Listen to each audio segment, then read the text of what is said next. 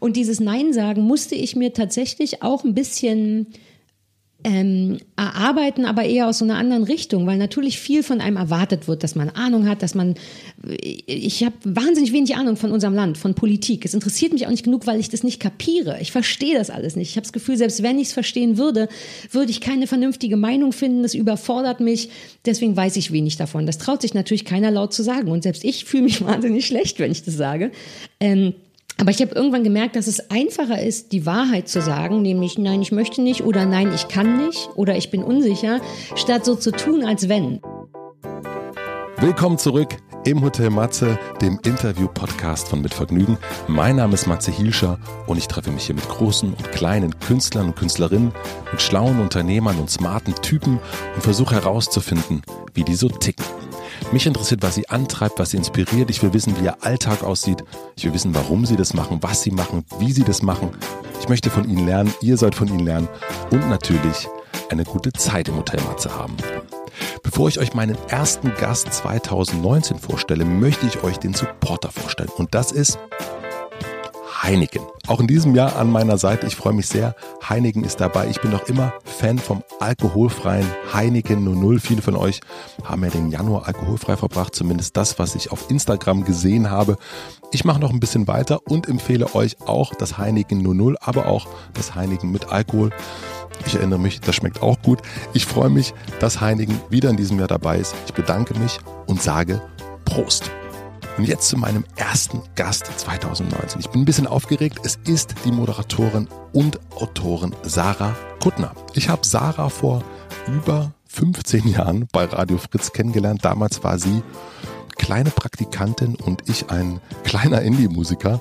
Sarahs großes Talent aber für vor der Kamera stehen wurde dann schnell entdeckt. Sie wurde als Viva und MTV-Moderatorin so etwas wie eine Ikone und ein Vorbild für guten Geschmack und an den richtigen Stellen die Klappe aufmachen. Sarah moderierte sich durch sehr, sehr viele eigene Shows, meistens mit ihrem Namen und interviewte so ziemlich alle Superstars der Welt. Die große Überraschung dann, 2010 veröffentlichte sie ihren ersten Roman Menge-Exemplar und dieser Roman wurde zum krassen Bestseller inklusive Verfilmung. Danach folgten die Romane Wachstumsschmerz und 180 Grad mehr und jetzt ganz, ganz neu das Buch Kurt.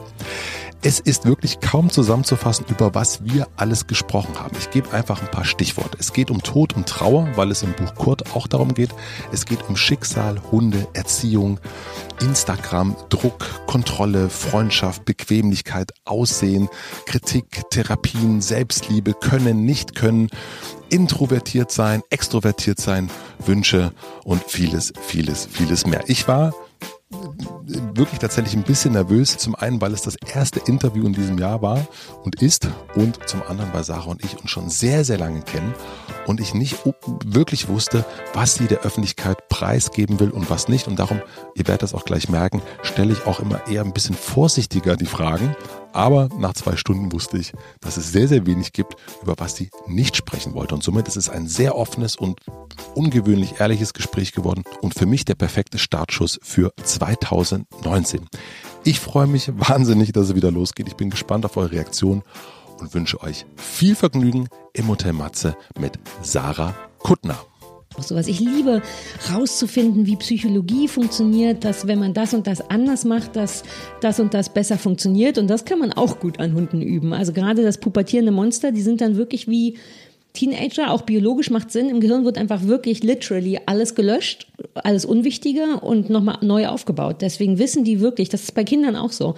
Ähm, ich finde das sehr hilfreich zu wissen, auch wenn man Kinder hat. Das Kind ist nicht in erster Linie scheiße, sondern beim Kind wird im Kopf richtig Synapsen gelöscht oder Übergänge, was weiß ich, wie das heißt, und neu gebildet. Manche Sachen wissen die tatsächlich nicht mehr, weil da komplette Umarbeiten stattfinden. Und das ist beim Hund eben auch so. Und das Problem ist bei einem Hund, der ist, der findet dich selber nur dann glaubwürdig, wenn du super cool bist. Im Sinne von, ich bin sehr entspannt. Wenn die Töle aber, auch übrigens beim Rausgehen, an der Leine zieht und kläfft und hampelt, kannst du nicht cool sein. Und dann muss man sich wirklich total irre.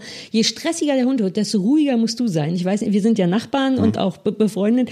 Ich weiß nicht, ob du mich schon mal auf der Straße gesehen hast, wie ich im langsamsten Tempo der Welt laufe. Also richtig so, dass ich denke, ich glaube, ich stehe, ich laufe gar nicht nur um dem Hund zu zeigen, ich habe die Ruhe weg. Und dann denken die erst, ah, die ist entspannt, dann muss ich ja gar nicht aufgeregt sein.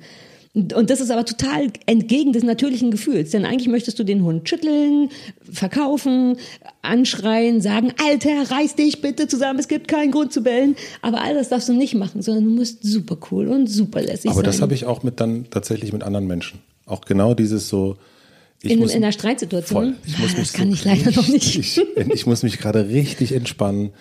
Und das Pferd, also dann merkt man ja auch, dass ja. der andere, also so, das ist, das ist Kind. Aber es ist genau das Gleiche ja. und es führt tatsächlich zum Erfolg, weil was willst du denn selber wie ein Terrier an jemanden hochspringen, der cool dasteht? Das macht ja gar keinen Spaß, dann Terrier ja. zu sein. Und es nimmt, da hast du vollkommen recht, dem anderen komplett die Luft aus den Segeln. Aber ich bin ja selber so ein Terrier. ist ein bisschen schwer für mich, wobei ich nach diversen Jahren auch ohne Quatsch Therapie nur zu dem Thema. Ich möchte gerne entspannter sein in Situationen, die mich stressen. Wie kriege ich das hin? Habe ich das tatsächlich ziemlich gut gelernt. Ich bin ganz stolz auf mich. Darf ich fragen, was das für Therapien sind?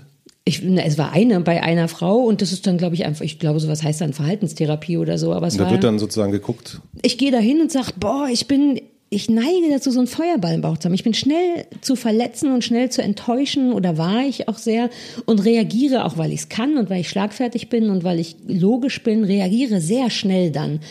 Und, und das stresst mich, weil es anstrengend ist für mich. Es überfordert natürlich immer Menschen, weil die wenigsten Menschen so direkt sind wie ich und so gut also nicht, dass ich gut mit Kritik umgehen könnte, aber Kritik annehmen können. Die meisten Menschen blocken ja sofort ab bei Kritik, bei, auch bei kleiner. Die sind ja sofort selber verletzt und so, wow, wow, wow, wow, wow. Ähm, und das ist schwer. Und dann war ich bei der Therapie und meinte, boah, können wir mich ein bisschen ruhiger kriegen oder können, ich möchte gerne lernen, entspannter zu sein. Und dann lernt man da ja jetzt nicht so Übungen. Im Grunde redet man einfach immer über das Gleiche und dann hat mir die Therapeutin beigebracht, was ich wahnsinnig wertvoll finde, ist das alles, das gilt für dich und für jeden anderen Menschen, alles, was wir an Reaktion machen auf Sachen, ist von uns selber freiwillig gewählt. Es ist nicht so, dass der Körper das mit uns macht. Wenn ich dich jetzt derbe beschimpfe und du sagst, sag mal geht's noch, oder irgendwie heftig auch oder nur innen drin heftig reagierst, ist das etwas, worüber du eigentlich die Kontrolle hast. Das als, wusste ich nicht. Ich als Einzel also als Mensch angenommen, lass uns ein ganz kleines Beispiel nehmen, ich nehme das gerne. Vor mir fährt jemand Auto und ist super langsam. Der fährt zu langsam, der fährt scheiße, der blinkt nicht. Klassiker, man sitzt im Auto und denkt, du Wichser, oder drückt auf die Tube, weil das meine erste Reaktion ist. Du nervst mich, du stresst mich, du machst mein Leben schwerer. Und sie meinte, dass es eigentlich nur wichtig wäre, zwischen Aktion und Reaktion ein oder zwei Sekunden Zeit reinzukriegen, den Fuß in die Tür kriegen, um einmal kurz zu überlegen, warum passiert das gerade? Und dann kommst du nämlich in den Modus zu denken, warum fährt der so scheiße Auto? Der macht es ja, die Wahrscheinlichkeit, dass er das macht, um mich zu ärgern, ist null, denn er kennt mich nicht. Das ist aber das, worauf ich reagiere. Ich fühle mich geärgert. Wenn du dann aber anfängst zu überlegen, uh, vielleicht ist der, ist das sein erstes Mal Autofahren, seit er den Führerschein gemacht hat und ich war auch so aufgeregt danach. Oder vielleicht hat er Liebeskummer. Vielleicht ist dem gerade jemand gestorben und der ist ganz traurig. Der ist einfach nicht konzentriert. Aber all das hat gar nichts mit mir zu tun. Und ich bin ja wiederum sehr empathisch. Wenn jemand vor mir weint, dann lasse ich alle Hüllen fallen, bin sofort, komm her, Entschuldigung, ei, ei, kann ich irgendwas tun? Und allein der Gedanke, dass der Autofahrer vor mir vielleicht Liebeskummer hat, sorgt exakt fürs Gegenteil. Ich denke, vielleicht steige ich schnell aus und gebe dem ein Taschentuch. Und diese zwei Sekunden muss man sich aber nehmen, in denen man nur ganz kurz überlegt, was ist hier gerade passiert? Ist es wirklich ein Angriff gegen mich? Wahrscheinlich nicht. Es ist ganz oft nicht ein Angriff.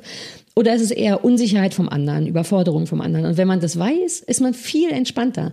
Und das muss man aber üben. Und ich habe das bei kleinen Situationen geübt. Ich bin jemand, der auch total angefressen ist, wenn mir im Kaufhaus jemand die Tür vor der Nase zuschlägt. Und auch da ist es aber ganz dumm, so zu sein, denn der macht es ja nicht, um mich zu ärgern. Vielleicht tut ihm der Arm weh, vielleicht wurde dem nicht beigebracht, dass man Türen aufhält für andere Menschen. Er macht es aber auf keinen Fall, um mich aktiv zu verletzen. Wir reagieren aber alle immer so auf alles Mögliche, als möchte uns jemand aktiv verletzen. Und wenn man da vor der Reaktion, die inzwischen auch neuronal oder wie das heißt, eingepfercht ist, unser Gehirn reagiert so schnell, weil es gewohnt ist, so zu reagieren. Mhm. Und es ist aber möglich, auch wie bei der Pubertät, das neu zu trainieren, das Gehirn. Also versucht auch ihr alle und du beim nächsten Moment, wo du wirklich verletzt von etwas bist, ganz kurz zu denken, oder hat er das so gemeint? Oder so oder so. Und dann kommt man selber schon ein bisschen runter. Im besten Fall fragt man danach, wenn es um eine echte Person und nicht um einen Autofahrer geht und sagt, Entschuldigung, warum, was ist denn jetzt hier los? Und dann findet man oft raus, ah, derjenige ist selber verletzt oder unsicher. Und dann kann man entspannter damit umgehen. Und das habe ich da gelernt und das ist einfach eine Frage von Konditionen. Ich bin da zwei Jahre hingegangen. Du kommst im Grunde jede Woche dahin, erzählst, was dir passiert ist, erzählst, wann du schon wieder angepisst warst und lernst dann irgendwann selber, ach, das ist einer von den Momenten, über die wir schon sprachen, stimmt's. Mehr passiert da nicht. Mhm. Und das habe ich geliebt und ich liebe psychologischen Kram genau deswegen. Zu wissen, wie Sachen funktionieren, wie viel Einfluss man selber hat. Zu wissen, dass ich selber der Herr meiner eigenen Gefühle bin, finde ich geil. Vielleicht wissen die anderen es schon, aber ich, ich habe das Gefühl, wir reagieren immer alle nur. Guck dir Donald Trump an, der immer nur ähm, angepisst reagiert, anstatt fünf Minuten, wobei der ist vielleicht kein gutes Beispiel, aber jeder andere. Nenn mir irgendeine beschissene Situation. Du kannst davon ausgehen, dass derjenige, der laut oder wütend wird, meistens selber unsicher oder verletzt ist. Ich glaube, es hat aber auch was damit zu tun, dass wir, also dass es ein, Unausgle äh, ein Ungleichgewicht gibt in irgendeiner Form, wenn wir nicht entspannt sind. Das heißt, zwischen Natürlich. Geben und Nehmen, glaube ich, hat ganz viel damit zu tun. Also so äh, gebe ich genauso viel, wie ich nehme und geben mir die anderen so viel, wie ich mhm. gebe und so weiter. Also wenn das so im Ausgleich ist. Und ich habe gemerkt, dass ich so eine, ich brauche zum Beispiel gewisse Zeiten an Ruhe. Also für du bist jemand mit einer hohen Individualdistanz, ja. würde man bei Hunden sagen. Das stimmt, ja. so kenne ich dich auch. Du ja. brauchst immer wieder Zeiten, wo du mit dir bist, Voll. was nicht gegen die anderen spricht. Nee, nee, egal. Das hm? ist, genau, das ist nur für mich. Und dann merke ich aber auch, dass ich dann in so einer Situation, ich war jetzt, äh, wie du weißt, zwei Monate weg hm. und alle sagen, boah, Alter, bist du entspannt, das gibt's ja gar nicht. Und es ist natürlich genau das. Man hat einfach zwei Monate, das ist jetzt auch eine sehr lange Zeit, um sich zu entspannen. Aber ich merke immer wieder, ich brauche immer mal wieder so einmal im Monat, so einen halben Tag bis einen Tag einfach nur für mich alleine. Ja. Ist das bei ja, plus so? ihr wart ja nicht super, super, also ohne jetzt dazu viel mhm. zu verraten, aber ihr wart ja dennoch auch mit Kind, richtig? Und zwar 24-7 Kind. Das ja. ist ja weniger Entspannung als in Berlin im Grunde, oder nicht? Also rein mit so Pärchenzeit oder Alleinezeit oder so. Naja, es ist so ein bisschen, also es gehört dazu, also man, man neigt ja dann auch dazu, oh, jetzt sind wir im Urlaub, jetzt müssen wir alles zusammen machen. Ja, ja, genau. Und der erste Moment, und das war natürlich ich, der das gesagt hat, der dann sagte, ich brauche mal, glaube ich, echt mal Ihr so am Flughafen angekommen im Urlaubsland und Matze so, so ihr fahrt schon mal zum Airbnb.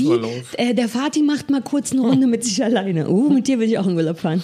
Nee, das kam nach Ich verstehe aber komplett, was du meinst. Das ist ganz komisch dann aber natürlich. Ne, das ja, man hat auch ein schlechtes Moment. Gefühl, finde ich, was und man der, nicht haben darf eigentlich. Und der andere natürlich denkt auch, ja, du hast schon die Schnauze voll von mir. Ja, nee, das, und danach ging es auf jeden Fall.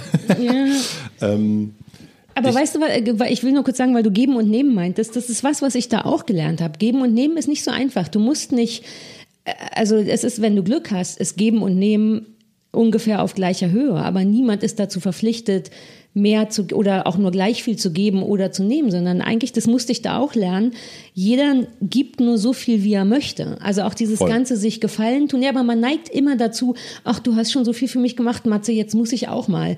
Und das entsteht aber nur aus in der Theorie meiner Unsicherheit, dass ich denke, ich bin noch nicht gleichwertig, bis ich nicht genauso viel gegeben habe. Mhm. Und aber auch oft aus der aus dem Anspruch des anderen, der nämlich sehr wohl auch denkt, ich habe aber schon sehr viel gegeben, jetzt wärst du auch mal dran. Das ist so ein riesengroßes zwischenmenschliches ähm, Missverständnis. Meine Therapeutin hat, das habe ich geliebt, ein sehr gutes Beispiel gebracht und zwar von irgendeiner, so ein fiktives Beispiel. Angenommen, du trägst jeden Tag einen Kisten Wasser für deine gehbehinderte Nachbarin hoch. Ne? Das macht man, ja. weil man das einfach macht und weil die das nicht kann und weil es nur fair ist. Und irgendwann kriegst du einfach selber Rückenschmerzen. Oder noch viel einfacher, hast keine Lust mehr, denn es fetzt nicht, eine Kiste Wasser hochzutragen jeden Tag. Dann wäre meine ganz natürliche Reaktion und die von den meisten, ja, aber ich muss das trotzdem machen. Ich meine, die Frau hat keine Beine oder was immer die nicht hat. Aber so ist es nicht. Auch wenn da jemand, du bist dafür nicht verantwortlich. Man muss erstmal gar nicht geben. Wenn man möchte, dann macht man das. Und gerne auch, wenn die Not sehr schlimm am Mann ist, finde ich. Selbst dann. Aber so im normalen Miteinander muss jeder nur geben, was er möchte und darf das auch nur meine ich aber auch mit diesem, also ich meine nicht, dass es so ein, äh, du gibst mir jetzt einen, einen Kaffee mhm. und ich muss dir das nächste Mal auch einen zurückgeben. Also Wobei, das, das wäre mir schon wichtig, Mats, das ist ein sehr hochwertiger Kaffee, den ja, ich dir gegeben habe. eine sehr hochwertige Tasse auch. Mhm. Ähm, das mein, es geht ja um das eigene Gefühl. Genau. Es geht nur um, um äh, äh, es geht, also das finde ich auch, ne, das kennen wir auch wahrscheinlich, kennst du bestimmt auch, so ähm, Verwandte, die in einem Buch schreiben, wie teuer das Geschenk war, ähm, was man da jetzt gemacht hat. Kennst du das nicht? Mal, nein, das mache ich nicht. Nein, kenne ich auch nicht. Kenne ich auch nicht. Macht niemand in unserer Freundschaft. Niemand schreibt das auf. Niemand. Alles klar, verstehe. Nur mal angenommen, jemand würde das aufschreiben. Wobei ich bin an Weihnachten maximal unentspannt, weil ich immer denke, ich habe ja ein bisschen Geld gespart, muss, müssen meine Geschenke besonders teuer sein? Erwartet man das von mir? Ich, und so. Also auch das ist, Geben und Nehmen ist schon generell ein schwieriges Prinzip. Voll. Ein grundsätzlich ja. gutes, aber nicht so leicht umzusetzen. Und auch vor allen Dingen, wenn man, ne, wenn man jetzt bei dir, du bist sehr erfolgreich mit dem, was du machst. Also äh, das hört sich lass so uns das an. nicht, lass uns das so stehen lassen. Das klingt wunderschön. Ja, aber das ist natürlich auch immer so ein ähm, Das habe ich neulich in einem Podcast gehört, fand ich total super. Erfolgreiche Menschen fragt man, niemand fragt die, ob sie einem beim Umzug helfen. Ich wollte gerade über Umzüge reden mit dir. Ich wollte es gerade als Beispiel nennen. Aber mich fragen theoretisch Leute, aber du weißt, was viel schwieriger ist, den Mut aufzuwenden, zu sagen Nein. Das ist der Punkt. Ich möchte so. nicht bei Umzügen helfen. Es macht mir keinen Spaß. Achso, ich, ich dachte eher, dass man dich nicht fragen würde, weil man denkt, nee. ja Gott, die Sarah, die ist ja auch, die ist ja immer. Nee, nee, nee, so, ach, du kennst doch auch meine Freunde, ja, all unsere Freunde. Ja. Also wir haben jetzt nicht komplett den gleichen Freundeskreis, aber sehr, sehr ähnlich schon. Die Leute kennen mich ja jetzt schon eine Weile und im besten Fall ist in jeder Freundschaft irgendwann aus dem Kopf raus, dass das die Sarah Kuttner ist, mhm. sondern dann bin ich halt genau. nur die Sarah. Und dann werde ich natürlich gefragt, theoretisch, ob ich an Umzügen teilhaben will. Ähm, und ich habe irgendwann gelernt, wir haben ja auch eine gemeinsame Freundin, mhm. Äh, und die hatte zum Beispiel, und mit ihr habe ich den Deal, Mausepeter, ich möchte gern, ich helfe dir auf anderen Ebenen gerne. Das mache ich auch, wo sie irgendwie keine Hilfe kriegt, das mache ich dann. Aber bei deinem nächsten Umzug oder Briefkasten lernen, wenn du nicht da bist, ich möchte das gerne nicht machen. Es macht mir keinen Spaß. und selbst da habe ich ein schlechtes Gefühl, weil ja. ich denke, sollte ich nicht. Und dann kriege ich es auch nur, was super armselig ist für mich, so in meinem Kopf relativiert, indem ich sage, ich habe aber ganz viel andere Sachen gegeben und habe ich tatsächlich. Und ich weiß auch, dass sie dankbar ist und das ist toll. Und ein Teil von mir denkt trotzdem, ich glaube, ich sollte beim Umzug helfen. Und dann habe ich mich aber inzwischen so frei gemacht zu sagen, ich möchte das nicht. Aber wäre es nicht toll, dass man das auch in Freundschaften ist ja auch also sowieso eine Kommunikation, darüber reden wir ja auch gerade, äh, dass man das so sagen könnte, dass man sich ab und zu mal so äh, so, so hinsetzen könnte und sagen könnte, haben wir eigentlich beide gerade das gleiche Gefühl von geben und nehmen? Ja. Also so was wie, was man ja am Anfang nicht weiß, ich bin heute drei Minuten zu spät gekommen ja. Und ich wüsste jetzt gar nicht, ob es dir wichtig ist oder nicht. Ja. Sozusagen, es gibt Leute, die sind, denen ist das wahnsinnig wichtig, aber gerade wenn man jemand Neues kennenlernt oder auch mit Leuten, die man schon ewig kennt, wäre das eigentlich schön, wenn man sich so naja, es gibt in Firmen gibt es immer das Jahresendgespräch, auch schwierig. Aber so in Beziehungen auch ab und zu nochmal so, sag mal, ähm, ist es okay für dich mit ja. dem Briefkasten oder mit dem, ja. äh, haben wir eigentlich so Aber sowas mache ich. Machst du? Ja, ich mache das in Beziehungen und ich finde eh, dass man Freundschaften fast genauso wie eine Beziehung behandeln sollte, weil es eigentlich fast das gleiche ist, bis auf Sex. Also ich habe für wirklich enge Freunde ein ähnliches Gefühl von Verliebtheit auch. Mhm. Also komplett sex ja. ohne, ohne sexuelle Gefühle, aber ich weiß, dass ich ganz manchmal zum Beispiel mit meinem wirklich, also besten Freund Stefan, wenn wir, wir gehen ja immer Sonntag spazieren, Stefan Niggemeier, und es gibt manchmal Momente, da ist das so toll mit uns beiden, dass ich, ich sage das dann auch. Das bringt Freunde immer oft in Verlegenheit, aber dass ich dann so sage, Alter, das ist manchmal wie eine Beziehung mit uns beiden. Ich finde dich so super. So Sachen sind so schön mit dir. Mhm. Und das finde ich, muss man sich auch sagen, wie in einer Beziehung, wo man sich ja auch sagt, ich kann nicht gut leiden Voll. ohne Grund.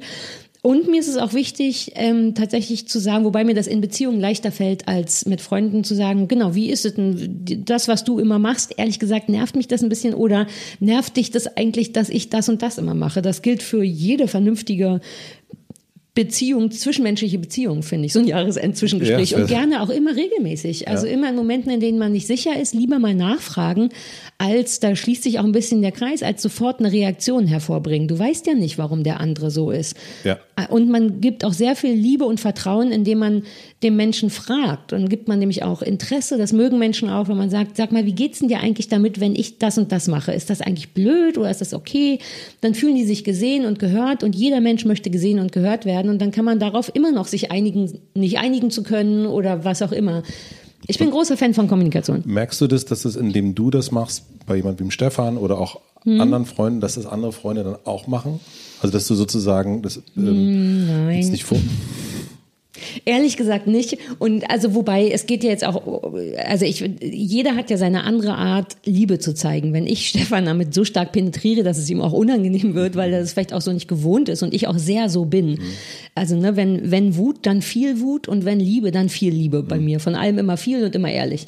Ähm, nicht immer gut, aber mhm. so was man auch lernt bei der Therapie ist, du kriegst die anderen Menschen nicht verändert und du hast auch kein Recht darauf, die anderen zu verändern. Alles, was du machen kannst, ist deinen Umgang mit einem Problem mit anderen Menschen zu ändern, sodass du weniger leidest. Aber jeder sitzt ja auch wegen seinen Eltern oder wegen was auch immer, ohne da spezifisch mhm. zu werden bei der Therapie. Du wirst dein Päckchen rumtragen mit deinen Eltern, ich trage mein Päckchen mit meinen Eltern und es gibt Momente oder auch mit anderen Personen in meinem Leben. Ja.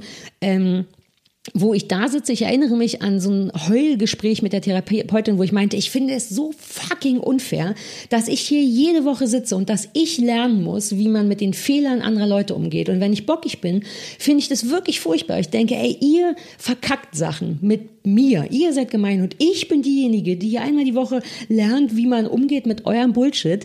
Das ist schon frustrierend. Aber auch wenn man da sich ein bisschen entspannt, das ist nicht schlimm, weil wenn man selber lernt, besser damit umzugehen, wird die Situation auch besser. Also du hattest sozusagen dieses äh, äh nach dem Motto, ich gehe hier jede Woche hierher und, und muss mit euch, ohne dass der mit mhm. den Le Leuten, du warst sozusagen sauer darüber, dass es immer. Ja, ich war sauer darüber, dass mir auch Sachen jetzt gar nicht so dramatisch, aber in irgendeiner Form von Erziehung und dein Kind wird irgendwann auch beim dir, egal wie toll ihr es macht und ich weiß, wie toll ihr es mhm. macht, wird der auch, weil das heute gesellschaftlich anerkannter ist, vielleicht irgendwann beim Therapeuten sitzen und sagen, boah, immer musste ich nach dem Spielen sofort raus oder was auch immer. Das finde ich auch nicht schlimm. So, ja. so, aber Erziehung macht schon sehr viel aus von wer wir später als Mensch sind. Und ich weiß ein paar Eigenschaften von mir, die sehr wohl eindeutig zurückgehen auf bestimmte Sachen, die ich als Kind gelernt habe. Und ich finde, ich persönlich finde, ein paar davon waren auch nicht super fair. Und da ist natürlich der erste Gedanke, Mann, die waren doof und ich habe jetzt das Problem. Aber so funktioniert es eben nicht. Ich kann Menschen, ich kann alle anderen nicht ändern, ich kann ja nur mich ändern. Und Gott sei Dank hilft es und macht einen wirklich zu einem entspannteren Menschen. Und deswegen erwarte ich inzwischen auch nicht mehr, das habe ich ehrlich gesagt sehr lange, dass Menschen sich ändern für mich. Ich will auch nicht gezwungen werden, mich zu ändern für jemanden. Ich möchte gern versuchen, den Umgang zu ändern und ich versuche Menschen sehr offen zu zeigen, guck mal, mir geht's so gerade. Ich zeige jetzt nicht konkret mit dem Finger auf dir, auf dich, aber vielleicht können wir das irgendwie ein bisschen zusammen ändern, wenn ich dir sage, wie es mir geht. Blablabla. Ähm, aber da verändere ich die Menschen nicht und ich suche mir schon auch ein Umfeld, was grundsätzlich ja. cool ist und was grundsätzlich bereit ist, Emotionen zu zeigen. Das ist mir schon wichtig, dass Leute zeigen, wie es ihnen geht und nicht immer so tun, als wäre alles geil oder egal. Ich finde es aber so in, in, in dem, wenn man sich natürlich damit auseinandersetzt, wo kommt man her und, und, und wie sind diese ganzen, also ne, warum ist man so, wie man ist? Und natürlich ist genau das auch, also ich bin jemand, der nicht so, ich habe nicht so Bock auf Therapeuten und so, das ist nicht mhm. so, ähm, das liegt da alles schön verpackt, das ist auch schön. Ähm, das ist nicht gut, Max. Das ja, wird dich irgendwann einholen. Und zwar ganz beschissen, ich sag's nur. Sagt, ich muss ich muss einmal kurz zwischengreifen lassen, ich will es gleich hören, aber was auch frustrierend und gleichzeitig ganz schön zu wissen ist, ist, dass all die Leute, die Kacke waren zu uns in unserer Kindheit, auch keine bösen Menschen sind, sondern die sind so, weil die mit ihren Gefühlen nirgendwo hin konnten, weil die nicht zu Therapeuten gegangen sind, weil die ihren eigenen Rucksack tragen mit ihren eigenen Verwandten und Eltern. Also jeder, der unfair war zu uns, ist so, weil er selber nicht in der Lage ist, seinen Kack zu lösen. Und deswegen bin ich wirklich großer Fan von Therapien. Du musst dafür ja nicht depressiv oder schizophren sein, sondern einfach nur, wenn du weißt, da reagiere ich immer wieder nicht zufriedenstellend. Allein das reicht, ja. um mal zum Therapeuten zu gehen, weil irgendwann platzen diese eitrigen Blasen immer und dann platzen sie immer an der Stelle, wo es nicht hingehört. Und dann verletzt man doch Menschen. Insofern, so ein Therapeut ist im Grunde nur wie ein guter Gesprächspartner. Deswegen bin ich ja bei dir. Matze, ähm, komm noch einmal die Woche zu mir. Ich bringe dir ein paar Sachen bei. Ich habe ähm, ich habe dich unterbrochen. Sag mal noch, ich wollte das wirklich wissen. Entschuldige. Ich habe mich gefragt, ob du, ähm, das ist, ne, wir kennen uns ja ein bisschen, deswegen haben wir auch schon vorher gesagt, ja, wir, wir, ja, taste wir, dich mal wir, wir tasten uns mal so vor. Ähm, äh, zweierlei Sachen. Zum einen auch mit der Vergangenheit, ob das jetzt Eltern sind, ob das jetzt wer auch immer, dass mhm. die Lehrerin war. Konntest du verzeihen? Hast du gelernt zu sagen, ich, ich bin sozusagen, ich, ich, okay, ich verstehe, warum das vielleicht bei dir so und so war und ich kann dir sozusagen das, also für mich, ich kann das so sagen, ich verzeihe dir. Ja. Geht das? Ähm, ich arbeite daran. Okay. Es ist wirklich schwer, also je nach Schwere der Verletzung natürlich. Ich bin gut darin, ich, also ich bin so ein bisschen beides. Wenn, wenn mir jemand ernsthaft und glaubwürdig sagt, ach, das war tatsächlich doof, Sarah, sorry, ich, man muss ja noch nicht mal das entschuldigen. Mir würde es reichen, wenn Leute wahrnehmen, dass mir etwas Schmerz ja. zugefügt hat. Das machen aber erstaunlich wenig Leute. Mhm. Die Leute trauen sich, die Leute glauben, wenn sie sich entschuldigen, ist es ein Schuldeingeständnis. Das ist es aber nicht immer. Mir würde, wie gesagt, reichen, wenn jemand sagt, uh, das hat dich sehr verletzt, das hatte ich nicht bedacht, nicht auf dem Schirm, vielleicht hätte ich es anders gemacht, wenn ich das gewusst hätte. Wenn sowas passiert, bin ich echt all naked. Mhm. Ist wirklich so. Dann fällt alles runter. Ich bin sofort, mm, Dankeschön, mhm. ei, ei und so und verzeihe dann sehr, weil ich das so zu schätzen weiß. Ähm, ich bin aber, wenn das nicht passiert, latent nachtragend ein bisschen. Mhm. Ähm, aber nicht schlimm, nicht so, dass es die ganze Sache, aber ich habe das immer noch auf dem Schirm. Also ich meine, allein du und ich haben ja so eine kleine Sache miteinander, die wir benennen die gar nicht und die war auch gar nicht schlimm genug, aber die hat mich tatsächlich dennoch so irritiert zumindest, dass ich das immer noch in mir habe. Und wir müssen aber eigentlich auch gar nicht mehr drüber reden, weil ich deine Meinung dazu weiß und du meine. Und das ist so ein bisschen agree to disagree, mhm. was manchmal auch gemacht werden muss. Manchmal ja, ist es nicht anders möglich. Manchmal hat man sozusagen eine, äh, das, wir, wir hatten eine unterschiedliche Meinung zu einer Situation, das kann man ja sagen. Genau. Und wir konnten aber beide unsere Position verständlich machen, aber es gab nun mal kein, es gab keine Lösung für das Problem Lösung. nicht so richtig. Ja, also genau, beziehungsweise ja. in dem Fall wurde dann eine musste ja eine Lösung gefunden werden und die war nicht zu meinem Vorteil. ähm, aber manchmal ist es tatsächlich ja. so, dass Agree to Disagree Sinn macht und ich bin dann in dem Sinne nicht tatsächlich nicht nachtragend, aber es liegt noch irgendwo in mir rum, mhm. weil ich mich, also auch bei anderen Situationen, dennoch da falsch, also weil ich die Entscheidung falsch fand, von ja. was auch immer. Selbst wenn es kein falsch und richtig gibt, das ist so ein bisschen das Kindische. Ich bin nicht wirklich nachtragend, aber ich vergesse Sachen nicht. Das ist auch okay. nicht so sympathisch, aber ich habe immer das Gefühl, wenn sich mir gegenüber jemand öffnet, das gilt wirklich für alles und ich das Gefühl habe, derjenige gibt mir auch ein bisschen von seiner Zerknirschtheit oder kann wenigstens eingestehen, dass etwas nicht optimal gelaufen ist, dann bin ich schon so dankbar, mhm. dass die Sache eigentlich gegessen ist. Aber es passiert einem so selten, wirklich selten. Und sprichst du Menschen darauf an? Alle Nase lang. Ich spreche auch Fremde dauernd darauf an, wenn die doof sind. Ich bin, ja, ich muss, vielleicht muss ich mal wieder zur Therapie. Ich kann das manchmal nicht ertragen. So vor allen Dingen Autofahrer, wenn die vor ja, dir sowas falsch machen. Nein, die nicht, aber man kommt auch tatsächlich mit Hunden oder tausend, es gibt tausend Möglichkeiten, wo ich so denke, Mann, warum, es gibt keinen Grund jetzt so zu mir zu sein. Und ich hätte es viel einfacher, wenn ich es einfach schlucke und denke, ich kenne dich eh nicht, geh weg. Keine Ahnung, Servicekräfte, was auch immer. Es gibt, passiert ja oft, dass Leute sich wahnsinnig unhöflich oder kacke benehmen. Und da wäre ich gerne ein bisschen entspannter und würde einfach denken, äh, I don't care. Aber was eben das Sarah Kuttnerhafte an Sarah Kuttner ist, ist, dass ich wirklich sehr direkt bin und ich weiß, dass das nur zu 70 Prozent geil ist und zu 30 Prozent unnötig oder mal zu laut oder zu schnell ist. Und an dem Teil, den ich wichtig finde, arbeite ich und bei dem anderen Teil müssen Leute damit einfach umgehen. Ich finde, Direktheit auch gut. Zumindest weiß man bei mir immer, woran man ist. Und wenn ich selber ein bisschen zu rumpelig eine Meinung formuliert habe, was mir passiert, ähm, neige ich inzwischen sehr dazu, mich auch zeitnah zu entschuldigen. Also manchmal rutschen mir so Sachen raus und dann merke ich, uh, das hat den anderen vielleicht genau so getroffen, wie ich es mhm. wollte und jetzt finde ich es aber gar nicht mehr gut oder mehr getroffen, als ich wollte und dann sage ich schnell mal, mm, sorry, ich bin irgendwie, äh, ist heute nicht mein Tag, ich bin nicht entspannt. Ich will, dass der andere zumindest weiß, dass ich weiß, dass es nicht so geil war, weil das mir so wichtig ist. Insofern ist es manchmal anstrengend mit mir, aber man kriegt auch umgehend wieder ein Pflaster drauf gedrückt. Und sagst du auch, wenn du was, also auch bei Fremden sozusagen, wenn dir auffällt, also ähm, das, ich habe das irgendwo mal in einem Buch gelesen, andere dabei erwischen, wenn sie was gut machen. Erwischen im Sinne von. Man sagt immer, ich habe jemand, äh, ich habe hab dich dabei erwischt, wie du das und das schlecht gemacht hast. Ja, ah, aber auch so. sozusagen ja, erwischen, in dem. Ja, ich bin äh, ganz doll, so meinte ich ja vorhin schon. Also ich zeige also dauernd so mit dem Finger, ja, ja, aber auch wenn ich was ganz toll finde. Okay. Neulich ist so ein Typ an mir vorbeigerannt, so ein geiler, useliger Friedrichshainer, vermutlich Selbstdreher, Kiffer, also super niedlich. Mhm. Aber, und der ist so einem Chihuahua hinterhergerannt, den um ehrlich zu sein, mein Hund fast auf die Danziger Straße gejagt hat. und ich sah schon, da kann man nicht mehr rennen. Ich bin nicht so schnell wie die Hunde. Wir müssen jetzt alle hoffen, dass niemand überfahren wird. Und das war auch nicht der Halter des Hundes, sondern einfach so ein ranziger Parktyp. Und der rannte an mir vorbei und rettete den Chihuahua und kam an mir zurück. Und ich war wirklich, ich meinte zu ihm, das ist nicht dein Hund, oder? Und er meinte, nee. Und dann meinte ich, boah, du bist der beste Typ dieser Woche. Das ist unfassbar, dass du dieser fremden Dreckstöhle, um ehrlich zu sein, hinterherrennst. Du kennst ihn nicht, du siehst aus wie ein Typ, der solche Hunde verachtet. Wie geil bist du denn? Also ich schütte, wie gesagt, Wut und Lob. Ich bin dann wirklich, Liebe kommt auch. Ich bin neulich einer Frau im Park entgegengekommen, die einfach nur fantastisch aussah. Super edgy Haare. Die hatte richtig Bock, anders auszusehen als die anderen. Auf eine coole Art. Und ich sah die an und dachte, wie super die aussieht. Und als ich an ihr vorbei war, dachte ich, das muss man der auch mal sagen. Also habe ich mich umgedreht und ihr hinterher geschrien, du siehst super aus.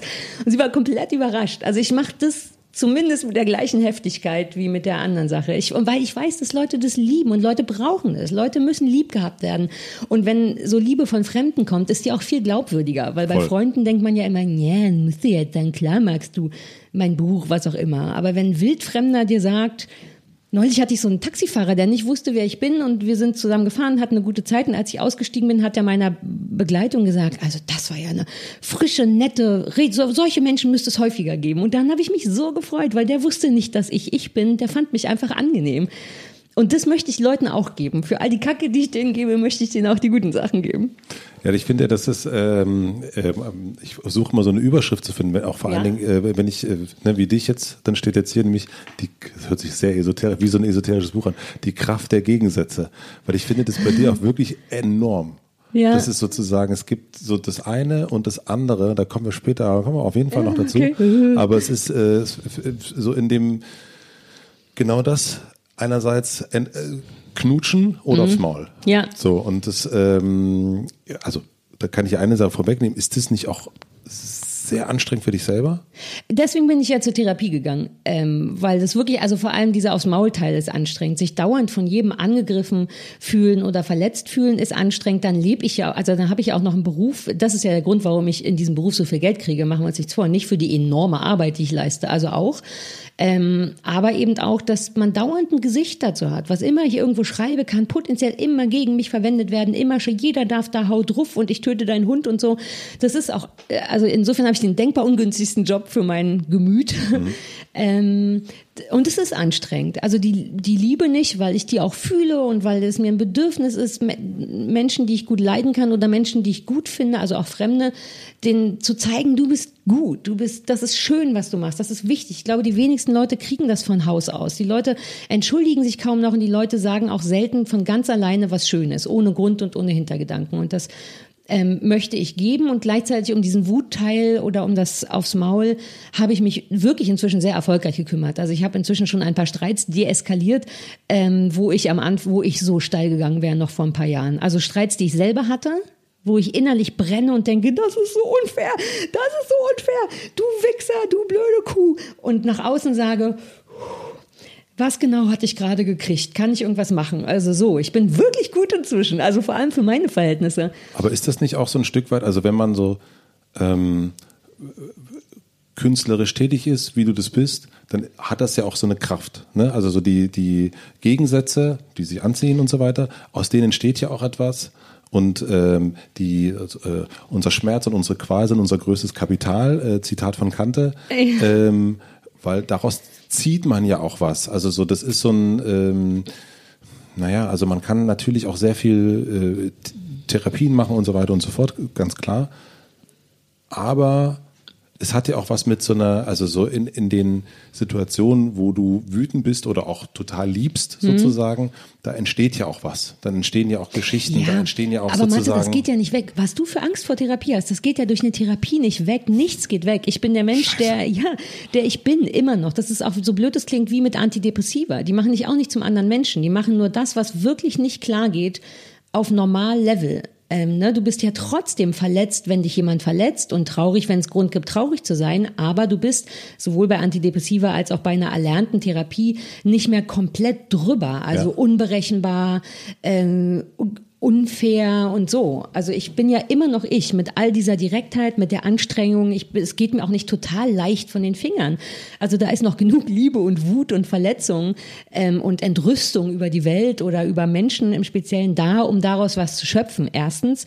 Und zweitens, ich kapiere auch dieses Prinzip Kreativität durch Unglück. Es gibt ja dieses tolle Buch, ich weiß nicht, ob du habe ich dir das vielleicht sogar schon mal geschenkt, Vincent von Joey Giebel. Das basiert genau darauf, dass der Künstler nur dann gut ist, wenn er unglücklich ist. Ich schenke mhm. dir das. Ich möchte dir das schenken. Schreib ja. dir gar nicht auf, ich äh, besorge dir das.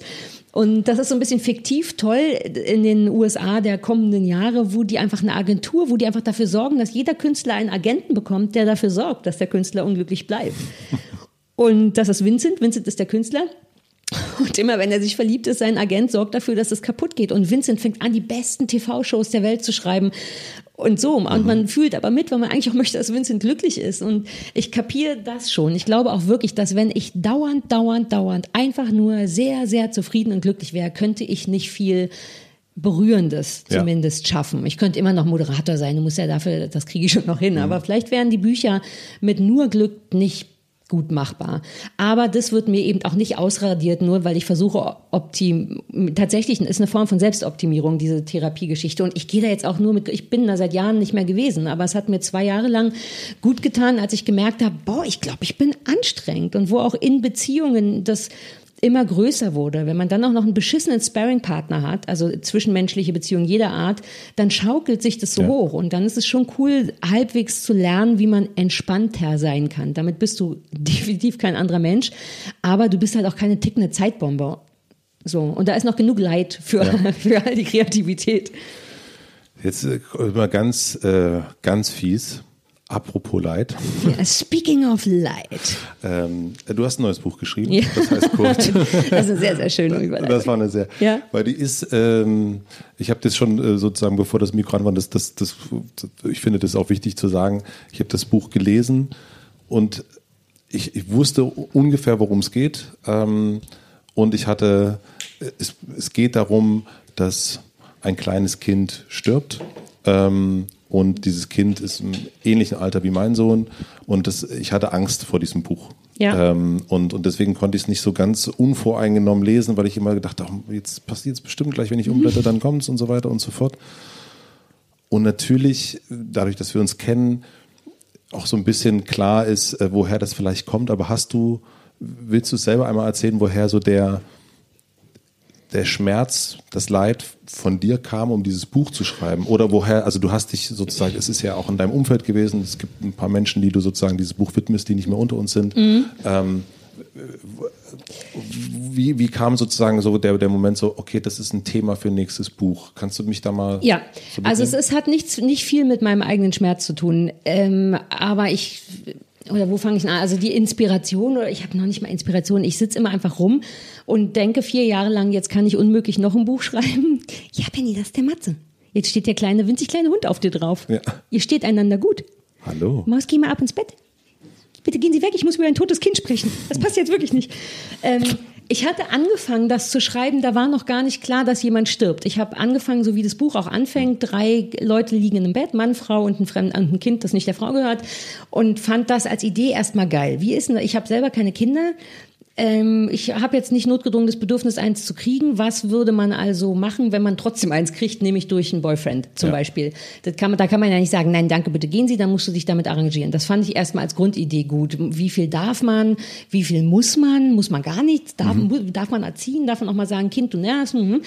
Ähm, habe das angefangen zu schreiben und das waren nur so zwei, drei Seiten, habe es liegen lassen und merkte dann so nach einem Jahr, oh, ich finde das irgendwie geil, aber es interessiert mich nicht genug, diese Patchwork-Familie, weil ich das so nicht erlebt habe habe und so weiter und so fort. Und dann habe ich ganz das ist ein bisschen unglamourös, ehrlich gesagt, überlegt, was habe ich denn erlebt? Was sind denn die Sachen, über die ich gerne schreiben möchte und kann? Und was ungünstigerweise so die letzten drei, vier Jahre los war, ist, dass so makaber es klingt, tatsächlich die Leute sterben wie die Fliegen. Das ist jetzt in unserem Alter noch nicht Alter, sondern Krebs natürlich oder Unfälle oder irgendwie so. Und in meinem Umfeld, Gott sei Dank nicht in meinem sehr nahen Umfeld, aber ein Umfeld war schon nah genug, ähm, starben auf einmal irgendwie, ja, tatsächlich vier Leute, denen auch, genau, das kann man ja schon so sagen, das Buch gewidmet ist.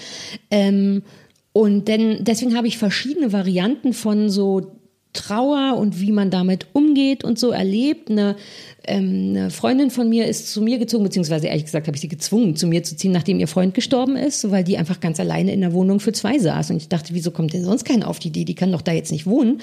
Also habe ich die an die Hand genommen und ihre Tasche gepackt und eine Spaghetti Bolo gekocht und dann haben wir hier vier Monate gewohnt. Und das war toll übrigens. Ähm, und hatte davon viel Ahnung, von wie Menschen trauern, die denen jemand sehr nahes gestorben ist, weil Partner, Freund, das ist schon heftig. Da geht ja, wenn du keine Kinder hast, geht ja nicht schlimmer als das. Ja. Ähm, auch wie Leute mit ihr umgegangen sind, habe ich mitbekommen und dachte, das kann ja nicht sein. Und auf jeden Fall hatte ich insgesamt ein, ein, ein gemeinsamer Freund von uns beiden ist ja dann auch vor ein paar Jahren spontan Bestatter geworden und die Zeit habe ich auch mitbekommen und habe auch mitbekommen, wie das da läuft, wie Trauer, Deutungshoheit bei Trauer. Also irgendwie war der Tod so ein Thema, Gott sei Dank noch nicht so nah, dass ich selber schlimmen Schmerz da empfunden habe, dass ich zumindest das Wissen darüber hatte und auch eine Meinung darüber hatte. Also gerade bei meiner Freundin sind mir so ein paar Sachen aufgefallen, die kaum jemand mit Trauernden macht, von denen ich aber glaube, dass man die machen muss, wie zum Beispiel Witze. Also dann muss man auch ein gutes Gespür für Humor haben. Das geht nicht immer und nicht zu jedem Zeitpunkt. Aber es muss möglich sein, auch albern zu sein mit Leuten, die trauern, weil die brauchen das. Und die, und was auch, was ich auch daraus gelernt habe, das fand ich so irre, ist, dass auch Trauernde oft von sich selber in eine Rolle gedrängt werden, die sie erfüllen müssen, nämlich ich bin trauernd. wie früher, wo man so ein Jahr schwarz tragen musste. Total absurd. Ich habe also mit dieser Freundin zum Beispiel nach einem Monat nach dem Tod, glaube ich, oder anderthalb, waren wir wie so richtige Assis bei Primark einkaufen. Mhm. Die Sonne hat geschienen, wir dachten, Püppi, komm, wir gehen raus. Das Leben ist so beschissen, lass mal billig Dreck kaufen kam also mit, wie so ist bei Primark, mit 800 Tüten im Wert von zwei Euro wieder, ähm, saßen hier in der Küche auf dem Fußboden und haben die Preisschilder abgeschnitten, weil ich das liebe, Preisbilder. Und wir saßen da und wir haben gelacht und ich dachte, Baby, wir haben eine gute Zeit und nachher wird wieder geweint und das ist genau richtig so. Aber jetzt gerade ist es cool. Und die war glücklich und ich habe mich so gefreut und dann rief sie jemand an, nämlich eine weitere Freundin. Du hörtest schon am Telefon, na, wie geht's dir? Und sofort ist meine Freundin in diese Rolle zurückgeschlüpft und meinte, naja, es geht so. Und dann dachte ich, warum denn? Mhm. Du musst doch, du schuldest doch den anderen nicht, dass es dir schlecht geht. Im Gegenteil, vielleicht, wenn irgendjemand, irgendjemand was schuldet, dann sei doch ehrlich, dann sag, jetzt gerade ist es toll. Und das konnte ich mal gebrauchen nach einem Monat. Stattdessen merkst du so wie so eine Schauspielerin. Zack, Gesicht runter, die Stimme ganz traurig, alles hast ist du ihr gesagt, oder? Ja, klar. Und was hat sie gesagt? Ganz lieb, ne? Sie war dann so, stimmt, ist ganz komisch eigentlich. Aber konnte sie auch, und man muss von den Leuten dann auch nicht viel erwarten. Ich wollte es ihr eigentlich nur sagen, im Sinne von, du darfst gute Laune haben. Wir haben das sogar, steht ja auch in einem Buch, diese schöne Menschen haben Angst davor, vor ja, gute Laune zu haben. Und es ist, glaube ich, auch schwierig. Ich war ganz sicher auch nicht am Anfang, als sie hier gewohnt hat. Aber dann habe ich schnell gemerkt, eigentlich ist nichts anders. Da ist einfach ein Mensch, der ist sehr traurig und der hat Bedürfnisse. Und ähm, ich helfe und gebe gleichzeitig Raum für Bedürfnisse. Das sah so aus, dass die morgens mit meinem Hund rausgehen musste. Das war schön, weil ich dann ausschlafen konnte. Und weil sie gezwungen war, rauszugehen. Also sie hatte auch Bock drauf. Ja. Aber dann ist als erstes der schlimmste Moment bei Liebeskummer und Tod ist ja immer das Aufwachen, weil du dann komplett aufs Neue dir nochmal einfällt, was da passiert ist. Das ist die beschissenste Zeit. Ähm, also ist das sie als Aufwachen. erstes, ja, finde mhm. ich schon. Ist bei mir bei Liebeskummer immer so. Ja. Ähm, und Nicht das Einschlafen? Auch, aber Aufwachen finde ich schlimmer, weil Einschlafen ist so, oh, endlich schlafen, endlich kurz ist bewusstlos werden. Ich mhm. kann bei schlimmem Kummer immer sehr gut schlafen und nicht lange schlafen, weil ich wach werde, sofort erschlagen werde von der Heftigkeit der Realität. Also ist sie, habe ich gesagt, du gehst mit dem Hund, wie lange ist mir egal, aber dann warst du einmal draußen, das fand sie ganz toll und dann wusste ich aber auch, wenn sie wiederkommt, wird sie eine Stunde lang in ihrem Zimmer sitzen und weinen. Und ich gehe da nicht rein und sage, ach Mäuschen, das wird schon wieder, weil es wird auch nicht. Es ist, steht mir auch nicht zu. Weinen gehört dazu, wie so ein Programmpunkt. Also war das die eine Stunde, wo sie viel geweint hat. Dann habe ich dafür gesorgt, dass sie regelmäßig isst. Dann haben wir Quatsch gemacht und wir haben aber auch ganz lange, das mögen Leute, die trauern auch gerne, über diesen Menschen immer wieder reden. Das ist vollkommen fein mit mir. Und wir haben es irgendwie gut gemacht. So, und, und, und ich merke aber eben auch, viele Leute können das nicht, weil die so Angst haben vor Trauer. Es ist auch unattraktiv. Wie ein Mensch, der um etwas so Schlimmes oder so starke Schmerzen hat, das macht einem selber Angst. Man hat wirklich ein bisschen Angst, uh, nachher kommt irgendwas zu mir.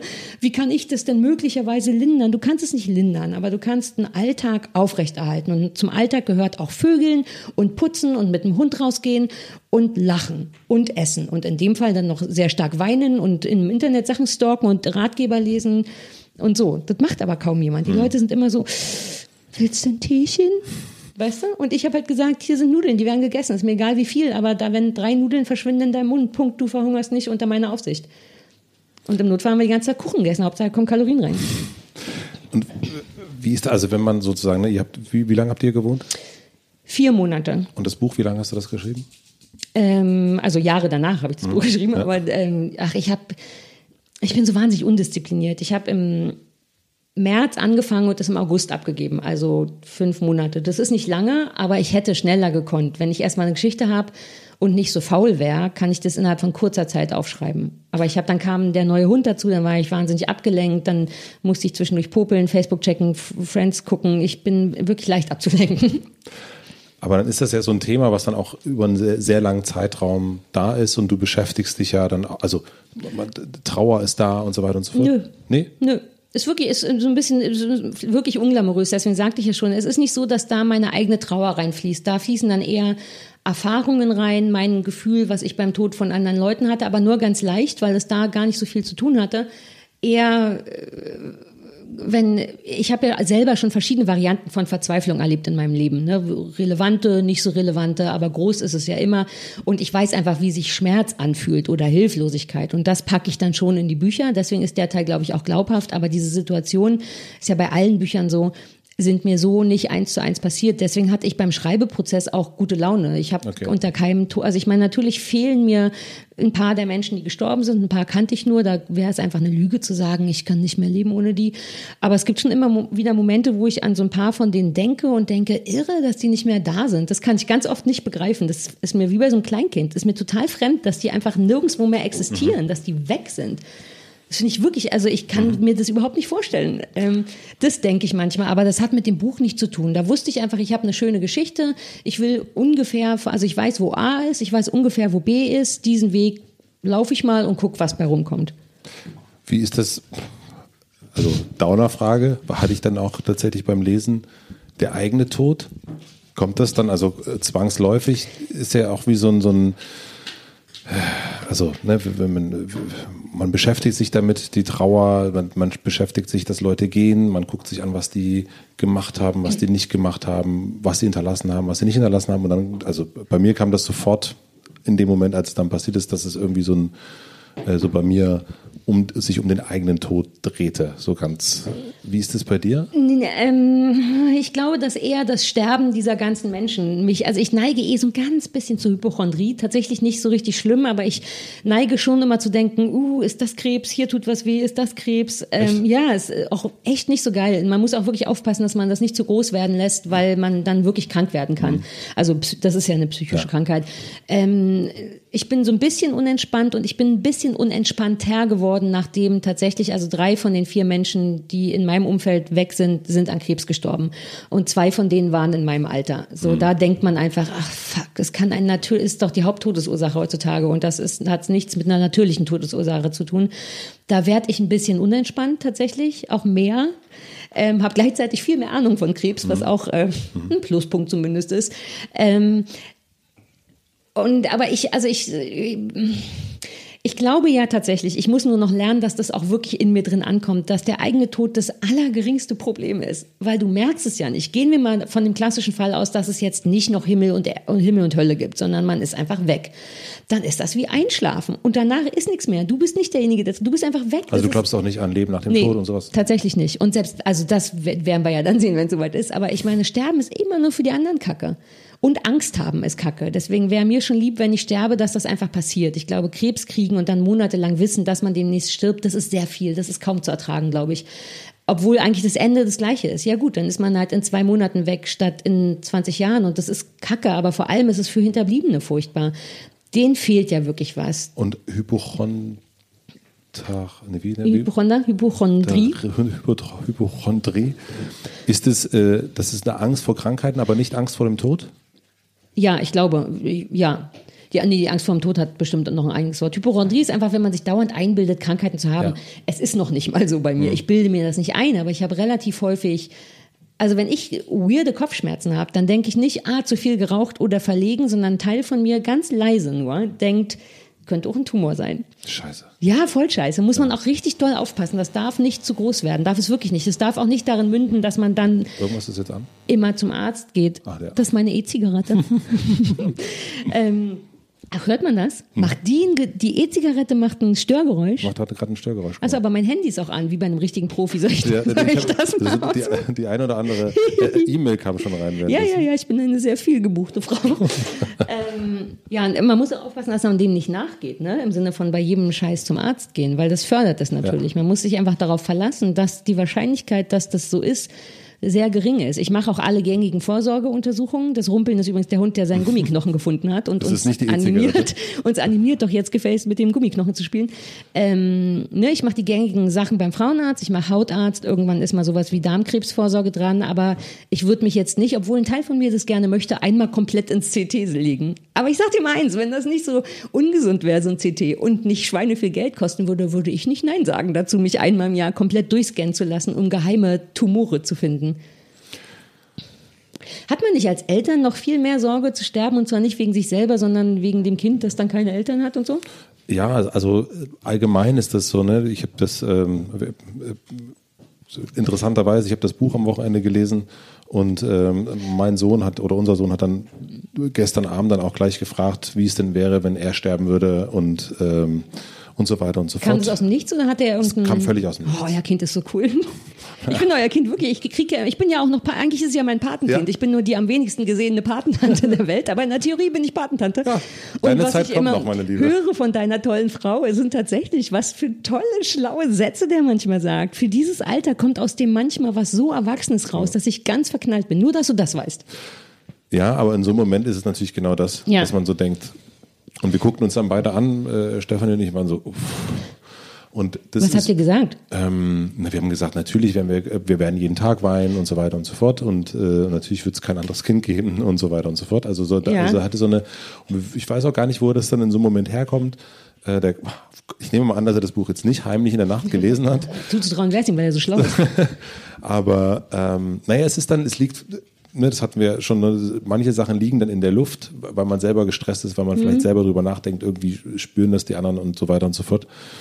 Und ich habe mich zum Beispiel, und ich habe keine Antwort darauf gefunden, äh, eben gefragt, okay, gibt es sowas wirklich wie Schicksal? Also glaube ich, glaube ich an Schicksal, glaube ich an, dass das Im irgendwann Sinne von Vorherbestimmung, ja, glaube Vorhersehung. ich, dass das dann, also äh, ja, glaube ich daran, dass alles sowieso schon so ein Stück weit gelegt ist und, und das hat ja auch was so ein, ich kann eh nicht mehr, nichts mehr dran ändern. Aber das habe ich mich dann auch in, im, im Bezug des Buches äh, gefragt. So, ne? Also ist es, glaube ich, an Schicksal. Ich glaube irgendwie an Astrologie, aber an Schicksal. Und? Achso, du hast ja gesagt, konntest du nicht beantworten. Nee, irgendwie nicht. Also ich äh, habe noch, also so, äh, man denkt ja immer so, ja, Karma und all das, da glaube ich schon dran, aber dass das so, das so ein, Glaubst du wirklich an Karma? ja, ja, ja. Ich bin ja auch Christ. Aber, Ah, stimmt. ja, aber ich habe, äh, ich bin ja auch Christ. Wobei ich ich wollte gerade sagen, ja, die sind ja die klassischen Karma-Vertreter. Nee, ich glaube da schon dran, ja, Ja. auf jeden Fall.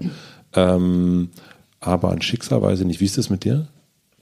Ich glaube nicht. Ich möchte gern an Karma glauben und raue Mengen versuche ich es auch, aber ich kenne noch genug Menschen, die mit so viel Scheiße durchgekommen sind und dafür nicht bestraft wurden.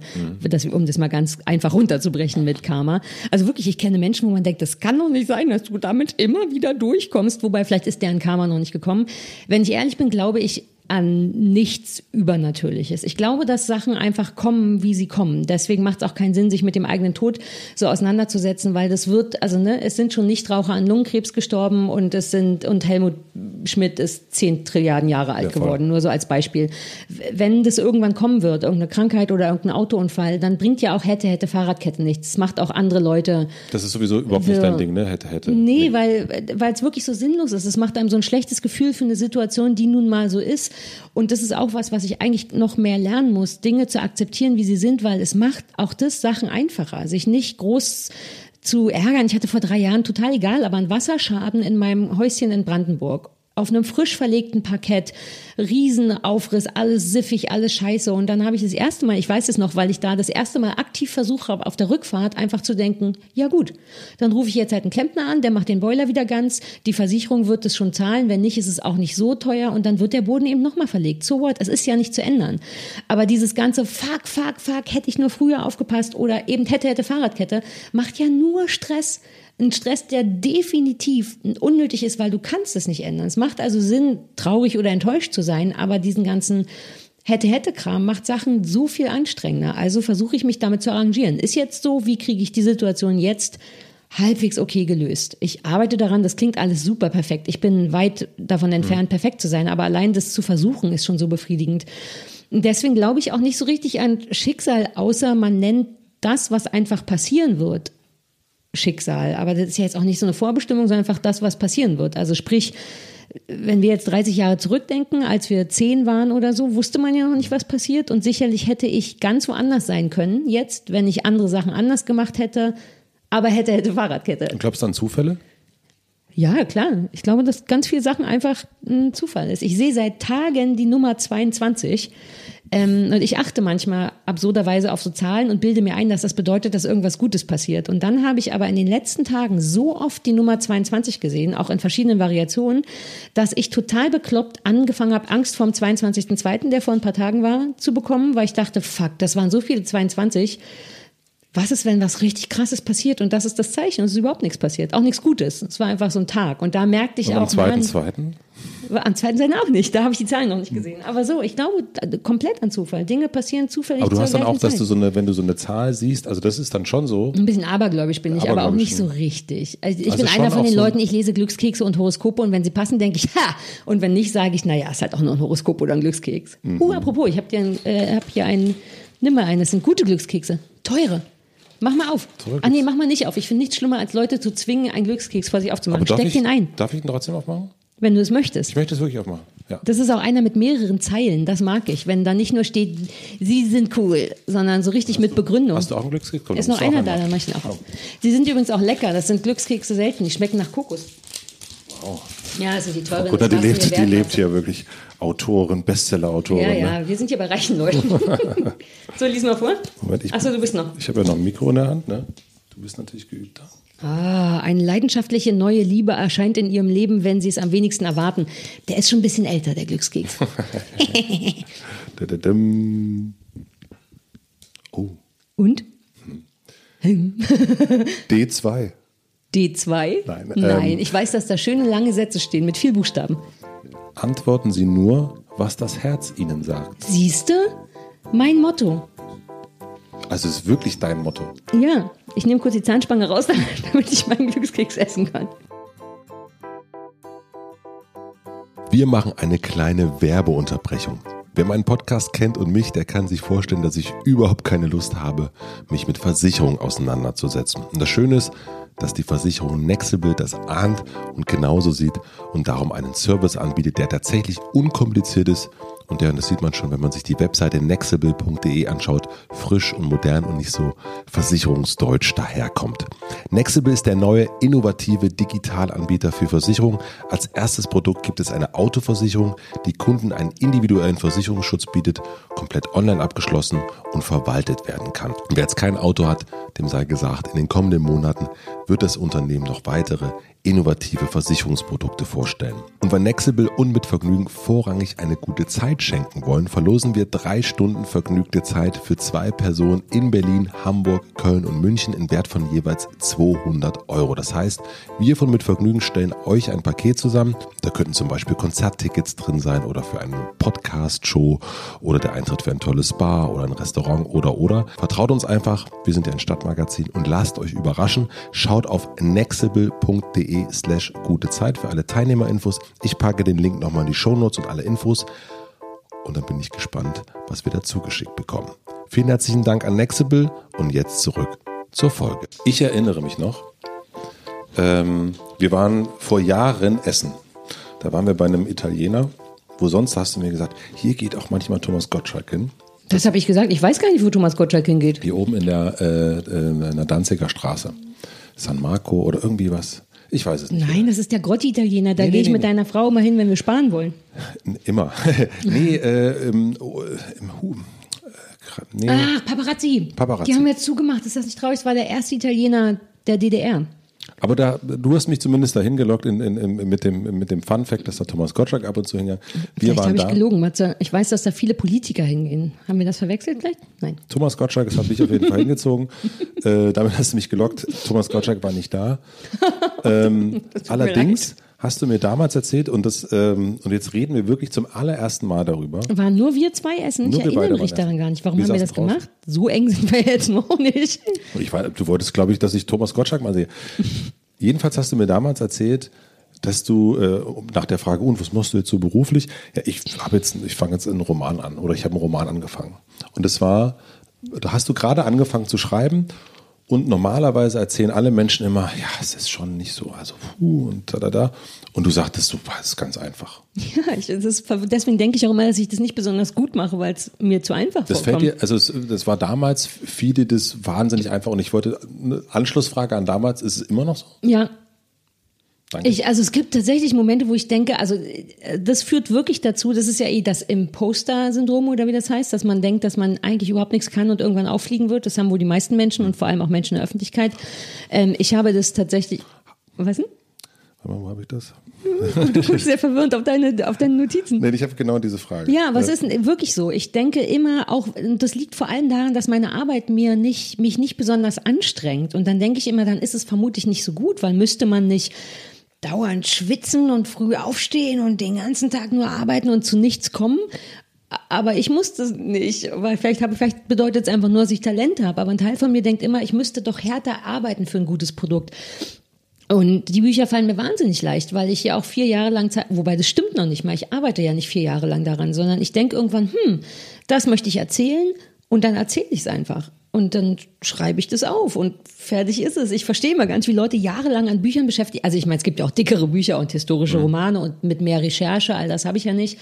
Ähm, und ich bin auch froh, dass das so schnell geht, weil ich hätte ein bisschen Angst, dass sich die Tonalität zu sehr ändert mit der Zeit, erstens. Und ich will auch nicht so lange damit beschäftigt sein. Ich mag es schon gerne, wenn Sachen abgeschlossen sind und erledigt sind. Und, und hat das dir, hast du damals, als du angefangen hast, war das Mängelexemplar, das war also das erste? Ja, ja. ja. Hast du denn, äh, und da war auch gar nicht klar, was daraus wird und so weiter und so fort. Das war wirklich so, ja. äh, ich glaube, Monat zwei oder so. Mhm. Das war dann, du hast so erzählt, ja, ich setze mich da jetzt hin, mach so zwei, drei Stunden am Tag. Genau. Und, und dann waren es auch nur drei Monate insgesamt, dann war es fertig, ja. Und ähm, hast du das irgendwo, hast du, hast du damals oder jetzt in irgendeiner Form dich damit beschäftigt, dass du daran besser wirst? Also im Sinne von, ich habe mir, keine Ahnung, ich habe einen äh, geilen Lektor, ich habe irgendwie, ich habe mir mal ein, mal ein Buch, ich habe mal ein Buch gelesen, um mal zu sehen, wie das geht. Oder hast du irgendwas gemacht, um ich deine... zur Abwechslung mal ein Buch gelesen.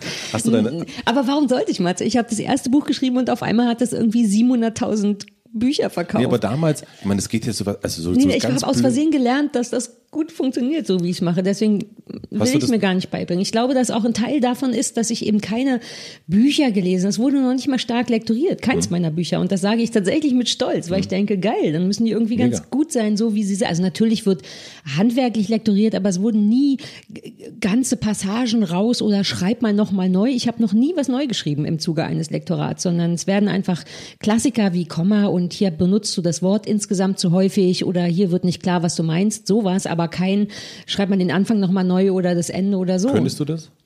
Ich glaube, ich wäre zu bockig.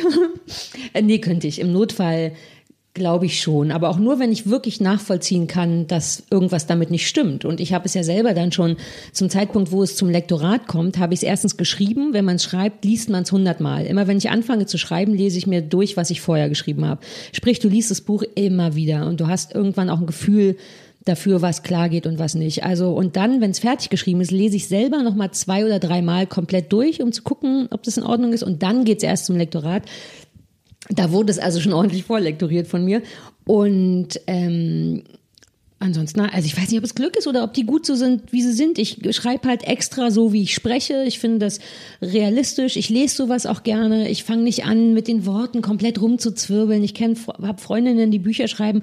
Da merkst du, wie lange die an einem Satz schrauben. Mhm. Und ich glaube, das ist der fucking Tod, dass wenn du merkst, wie jemand sich Mühe gibt, dann ist es nicht gut. Und ich lasse das immer alles raus und mach's dann im zweiten Rutsch ein bisschen schnieker.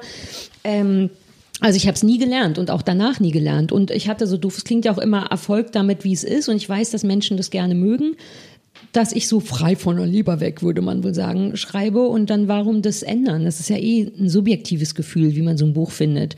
Geht es dann dann bei dir darum, in den äh, Start, State of Mind, äh, äh, Status Leichtigkeit zu kommen? Also sozusagen, dass man so ein, also musst du unverkrampft sein, drucklos sein? Ich bin gerne drucklos. Ich, also Druck empfinde ich, finde ich furchtbar, weshalb ich auch die Bücher immer erst anfange zu schreiben und mir dafür kein Geld hole. Mhm. Äh, Bücher werden immer erst verhandelt bei mir, wenn, also finanziell vertraglich verhandelt, wenn das fertig ist oder wenn ich sehr sicher bin, dass ich es fertig kriege. Und dafür muss es aber eigentlich auch zu dreiviertel fertig sein, weil mich das stressen würde, zu wissen, ich muss das jetzt abgeben. Der Verlag lässt mich immer in Ruhe. Ich frage inzwischen nach, wann wäre ein schlauer Zeitpunkt, um es rauszubringen, bis wann sollte ich fertig sein. Und wenn ich das Gefühl habe, das schaffe ich nicht, dann sage ich nee, dann gebe ich es euch wann immer und dann verschieben wir lieber die VÖ oder so. Ähm, ich kann den Gelddruck nicht gebrauchen, ich kann, ich brauche keinen Druck. Ich will immer, und das war bei Menge Exemplar eher versehentlich. Das habe ich ja wirklich so fast heimlich geschrieben. Ja. Ich dachte, ich mache es erstmal und dann gucken wir mal, ob das jemand will. Und so habe ich seitdem jedes Buch geschrieben. Erstmal angefangen, immer eine Sicherungskopie an meinen Manager und an meinen Herzensmenschen beim Verlag. In dem Fall war das sehr wichtig, weil der übrigens auch ein einen Menschen verloren hat und deswegen sehr, sehr gut einschätzen konnte, ob ich das gut mache oder nicht. Ja. Und dafür war ich sehr dankbar und das war für ihn, glaube ich, auch anstrengend, ehrlich gesagt, das mit mir zu machen. Ich habe auch gesagt, wenn dir das zu krass ist, suche ich mir jemand anders, alles cool. Und dann meint er, nee, jetzt erst recht. Mhm. So, und es war ganz, äh, ganz wahnsinnig. Von, egal wie Leute das Buch finden werden, dass der das gut findet, ist genau richtig. Ähm, ja, Faden verloren, aber ich glaube, alles gesagt mit, ich kann keinen Druck und deswegen schreibe ich Sachen heimlich. Genau. Und manchmal kriegt der Lektor aber nur jemand, gar nicht der Lektor wirklich, sondern da mein Chefkumpel, falls ich doch mal inhaltlichen Rat brauche, was ich aber auch fast nie brauche. Und hast du irgendwann, musstest du irgendwann mal mit Druck umgehen, dass du weißt, du kannst nicht gut mit Druck umgehen? Ich habe irgendwie das geschafft, mein ganzes Leben lang so den, meinen Beruf aufzubauen, dass ich nicht kaum Druck habe. Krass. Ja, aber das, das ist eine sehr gute Frage, weil ich Druck wirklich nicht gerne mag. Ich neige, glaube ich, auch dazu, schnell überfordert zu sein, auch schnell bockig zu sein, wenn ich Druck habe. Mein Beruf gibt das Gott sei Dank her, dass ich das nicht muss. Ich glaube, ich hatte kaum. Ich muss nicht mehr zu Castings. Ich würde nie wieder zum Casting gehen. Allein wegen dem Druck. Und zwar nicht, weil ich sage, ja, wissen Sie eigentlich, wer ich bin? Wobei inzwischen, wir hatten in den letzten Jahren zwei, dreimal Situationen, wo Leute wollten, dass ich zu einem Casting komme. Jetzt nicht Schauspielen, da finde ich es fair, dass man zum Casting geht. Aber als Moderatorin denke ich, entschuldige, ich habe Trilliarden Stunden on Tape, wie ich alles gemacht habe, wie ich in Interviews bin, wie ich in Interviews beim Laufen bin, wie ich in Interviews beim Autofahren bin, wie ich auf einer ESC-Bühne stehe. Alles, was ich kann, ist nachweisbar. Ich muss jetzt wirklich nicht nochmal zum Casting gehen und so tun, als wenn ich Robbie Williams interviewe. Ähm, und davon abgesehen geht es mir dann noch nicht mal um diese Zickigkeit, sondern ich denke, ich möchte nicht diesen Druck haben. Ich möchte nicht getestet werden. Entweder glaubt man, ich kann was oder nicht. Aber es gibt ja, ich meine, das will ja keiner. Mhm. Ne? Also keiner sagt, ach Mensch, ne, endlich mal wieder eine richtig schöne Situation, wo ich unter Druck gerate und schwitze und, und ja, Schweißflecken habe, toll. Aber woher nimmst du die Zuversicht, dass du das nicht brauchst. Ich habe keinerlei, ich habe nie in irgendwas Zuversicht, aber bei dem Fall weiß ich jetzt zumindest, was ich kann mhm. und es ist bewiesen, was ich kann. Du, also gefühlt ist es, Entschuldigung, ja, gefühlt ja. ist es ja schon immer so. Ne? Also gefühlt ist es gar nicht so ein ähm, von dem, was du sozusagen erzählst, vom ersten Buch an mhm. gleich erstmal, nee, kein Druck. Ja, weil ich, naja, weil ich da, äh, vor allem bei Sachen, wo ich nicht weiß, ob ich sie kann, will man natürlich keinen mhm. Druck. Ich kann natürlich mit Druck umgehen im Sinne von, morgen um 6 Uhr früh wird gedreht und ja, ich muss Michael Stipe interviewen oder so. Aber das ist ein anderer Druck. Da nervt es mich einfach nur so ein bisschen. Aber da weiß ich, dass ich das kann. Okay. Oder ich habe dann einfach nur keinen Bock auf Sachen oder so. Aber bei einem Buchschreiben wusste ich natürlich nicht. Ich dachte, dass man da tatsächlich eine Ausbildung für braucht. Und wie kommt man denn dramaturgisch von einer Sache zur nächsten? Wie macht man das dann? Ähm, das konnte ich nicht. Deswegen habe ich es heimlich versucht und augenscheinlich wahrscheinlich irgendeine Form von Intuition gehabt oder so. Ich habe ja auch genug Bücher gelesen. Ich weiß schon grob, wie viel Zeit man sich für Sachen lassen ja. kann und was nicht. Ähm, ja, und ansonsten, ich mag Druck vor allem dann nicht, wenn ich mir selber nicht sicher bin. Ich glaube, dass ich dann schlechter werde. Und bei Castings zum Beispiel, zu denen ich ja dann eh gar nicht gehe, denke ich, ist es nicht nötig, weil was ich kann, kann man nachsehen. Und da weiß ich auch, dass ich das kann. Und bei Sachen, die ich nicht kann, bin ich manchmal auch feige und denke, dann versuche ich lieber gar nicht erst, bevor ich es nicht kann. Das ist ein bisschen armselig. Also ich habe schon Sachen abgesagt, weil ich denke, ich kann das nicht. Und Leute haben zu mir gesagt aus der Agentur oder Freunde, aber ich glaube, du kannst es, du musst es nur mal versuchen. Da bin ich dann auch ein bisschen feige und denke, nee, lieber nur das, was ich kann. Aber du bist ja im Grunde eine selbstständige äh, Autorin, Künstlerin, Moderatorin. Wie bezeichnest du dich selber? Moderatorin tatsächlich. Moderatorin. Und dann ist es ja immer so ein bisschen so, es gibt ja immer so eine Angst, vergessen zu werden, äh, dass man irgendwie was nicht bekommt und so weiter. Und dann, ach, wenn das nicht. Also man, man macht ja ganz oft, also auch so dieses ähm, äh, FOMO, Fear of Missing Out und so weiter. Hm. Ähm, nee. Und da bist du ja so völlig. Also scheint, also hm. kannst du dir selber erklären, woher so dieses, naja, also ganz ehrlich, wird schon. Nee, ich habe gar nicht so ein Gefühl von wird schon, sondern ich habe ähm, die einzigen Sorgen, die ich mir wirklich mache, sind, wenn dann immer finanzieller Situ Natur, weil ich jetzt tatsächlich nicht so richtig in der Lage bin, jederzeit beim nächsten H&M anfangen zu können. Wobei könnte ich vermutlich, aber das will man ja nun wirklich nicht. Ich kann also nicht jeden Job machen oder möchte zurzeit, das brennt ja auch nicht genug.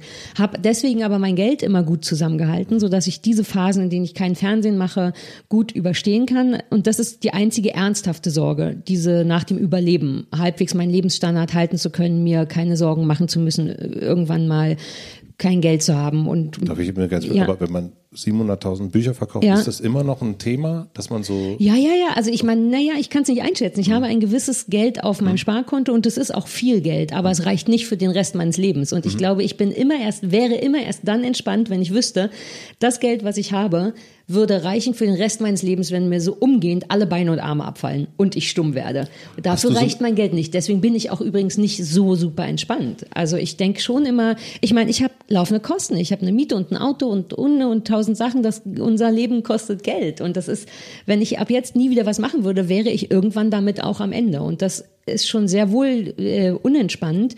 Andererseits habe ich auch so geil wenig Ansprüche. Also diese Fear of Missing Out habe ich gar nicht. Ich war noch nie in Asien und ich habe keinerlei Bedürfnis. Ich, es ist nicht so, dass ich stolz darauf bin, weil dem geht, ich reise zum Beispiel nicht gerne. Es interessiert mich nicht. Und das ist was, worauf ich nicht stolz bin, weil ich ein Teil von mir denkt, diese Welt ist so groß und ich habe die Möglichkeit und das Geld, das zu sehen. Warum mache ich das nicht? Und ich kann es ja auch nicht so richtig beantworten, das interessiert mich nicht genug. Ich mag auch das Reisen per se nicht. Also würde irgendwann Beamen funktionieren, dann würde ich schon gerne mal Japan sehen oder Hawaii oder so. Aber warum bist du so gut im Nein sagen? Also woher hast, also das können ja ganz wenig, also die, deswegen meine ich, dieses Fear of Missing Out, ganz viele Leute haben ja ein Problem damit, Nein zu sagen. Also ganz viele Ich denken, bin faul, es ist wirklich so. Es hat, äh, meine Therapeutin würde meckern, weil faul so ein böses Wort Mhm. ist, sondern ich bin weder besonders ehrgeizig, deswegen habe ich auch nicht so große Angst, in Vergessenheit zu geraten. So what?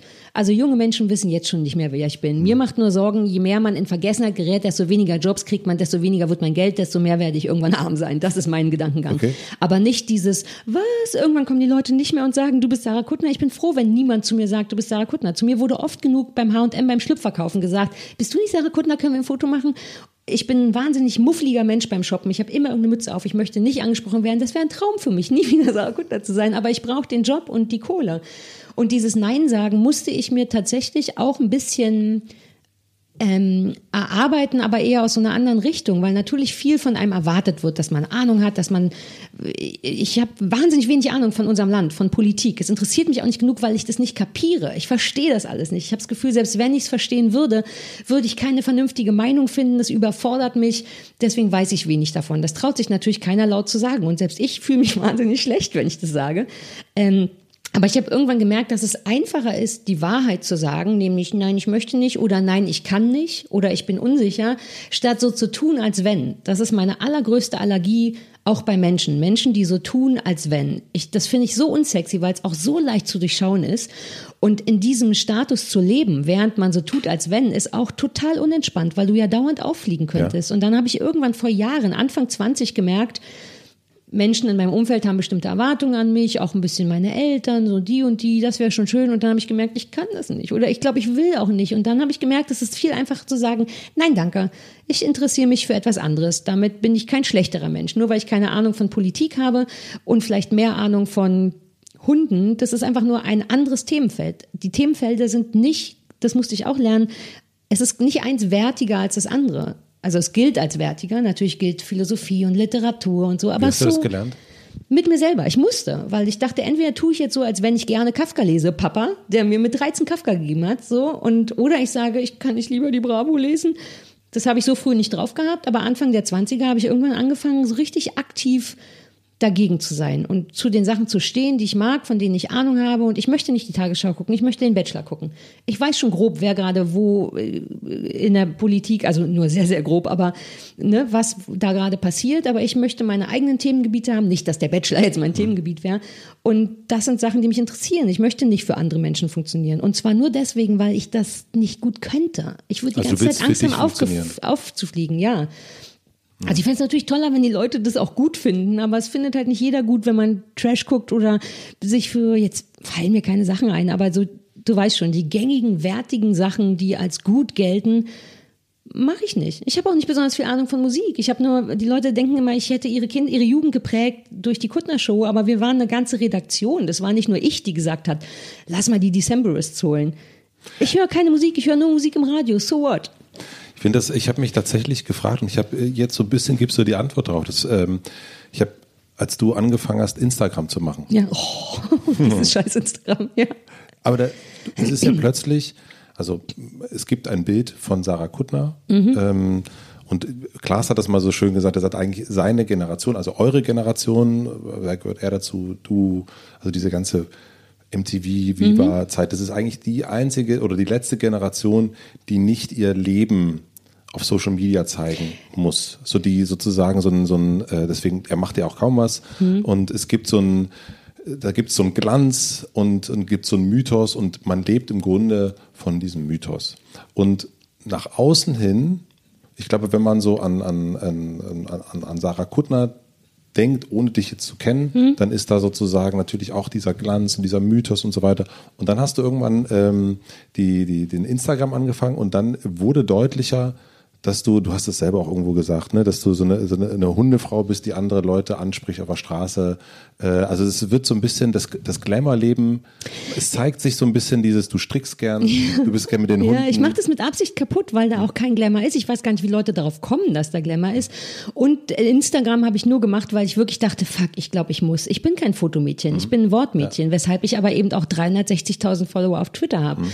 Und auf Twitter habe ich das ja schon jahrelang zelebriert, dieses, ich kapiere das nicht, ich ich bin zu doof für das, das interessiert mich nicht. weil ich, das ist so eine Mischung aus, so bin ich nun mal, why not own it? Weißt du, warum nicht einfach sagen, bam, Doppelkim, bam, Zellulitis, bam, keine Ahnung von nichts und so. Das ist mir wichtig, aber das habe ich schon immer gemacht. Ich habe schon in der Viva und MTV-Zeit dauernd mich bei unvorteilhaften Sachen filmen lassen, eine Chartshow moderiert, beim Weisheitszahnziehen, in der Badewanne moderiert mit komplett verkacktem Make-up, ich zeig Wampe, ich und so weiter und so fort. Das ist kein Kokettieren, sondern es ist so eine Mischung aus das andere kann ich eh nicht liefern. Ich bin nicht der klassische, super heiße, sexy Typ. Uh, Sarah Kuttnerz, Beauty Queen. Und deswegen auch nicht ständig neue Fotos oder Pressefotos. Genau, ich, kann, ich hasse Fotos, ich hasse fotografiert zu werden. Ich sehe doof aus auf Fotos und vielleicht denkt ihr, das stimmt nicht, aber ihr habt ja die anderen nicht gesehen, die, die ich nicht autorisiert habe.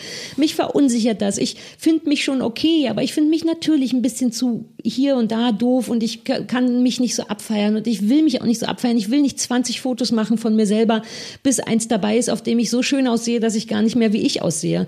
Da bin ich zu eitel für. Ich bin, ich habe das schon mal irgendwo gesagt, ich bin wirklich zu eitel für Eitelkeit. Ich denke so, jetzt machen wir drei Fotos und dann wird das Beste genommen. Und wenn die alle so scheiße sind, mache ich entweder einen Witz draus oder ich poste es nicht. Und das ist auch, glaube ich, das, was Leute schon immer an mir mögen. Deswegen glaube ich, dass ich nie groß Glamour ausgestrahlt habe. Also auf Twitter schon immer jetzt mit den Fotos. Das erste Foto, was ich auf Instagram gepostet habe, waren die herausgenommenen Hoden meines Hundes. Mhm. Um gleich mal klar zu machen, in welche Richtung das hier geht. Mhm. Ihr findet keine schönen Fotos von mir.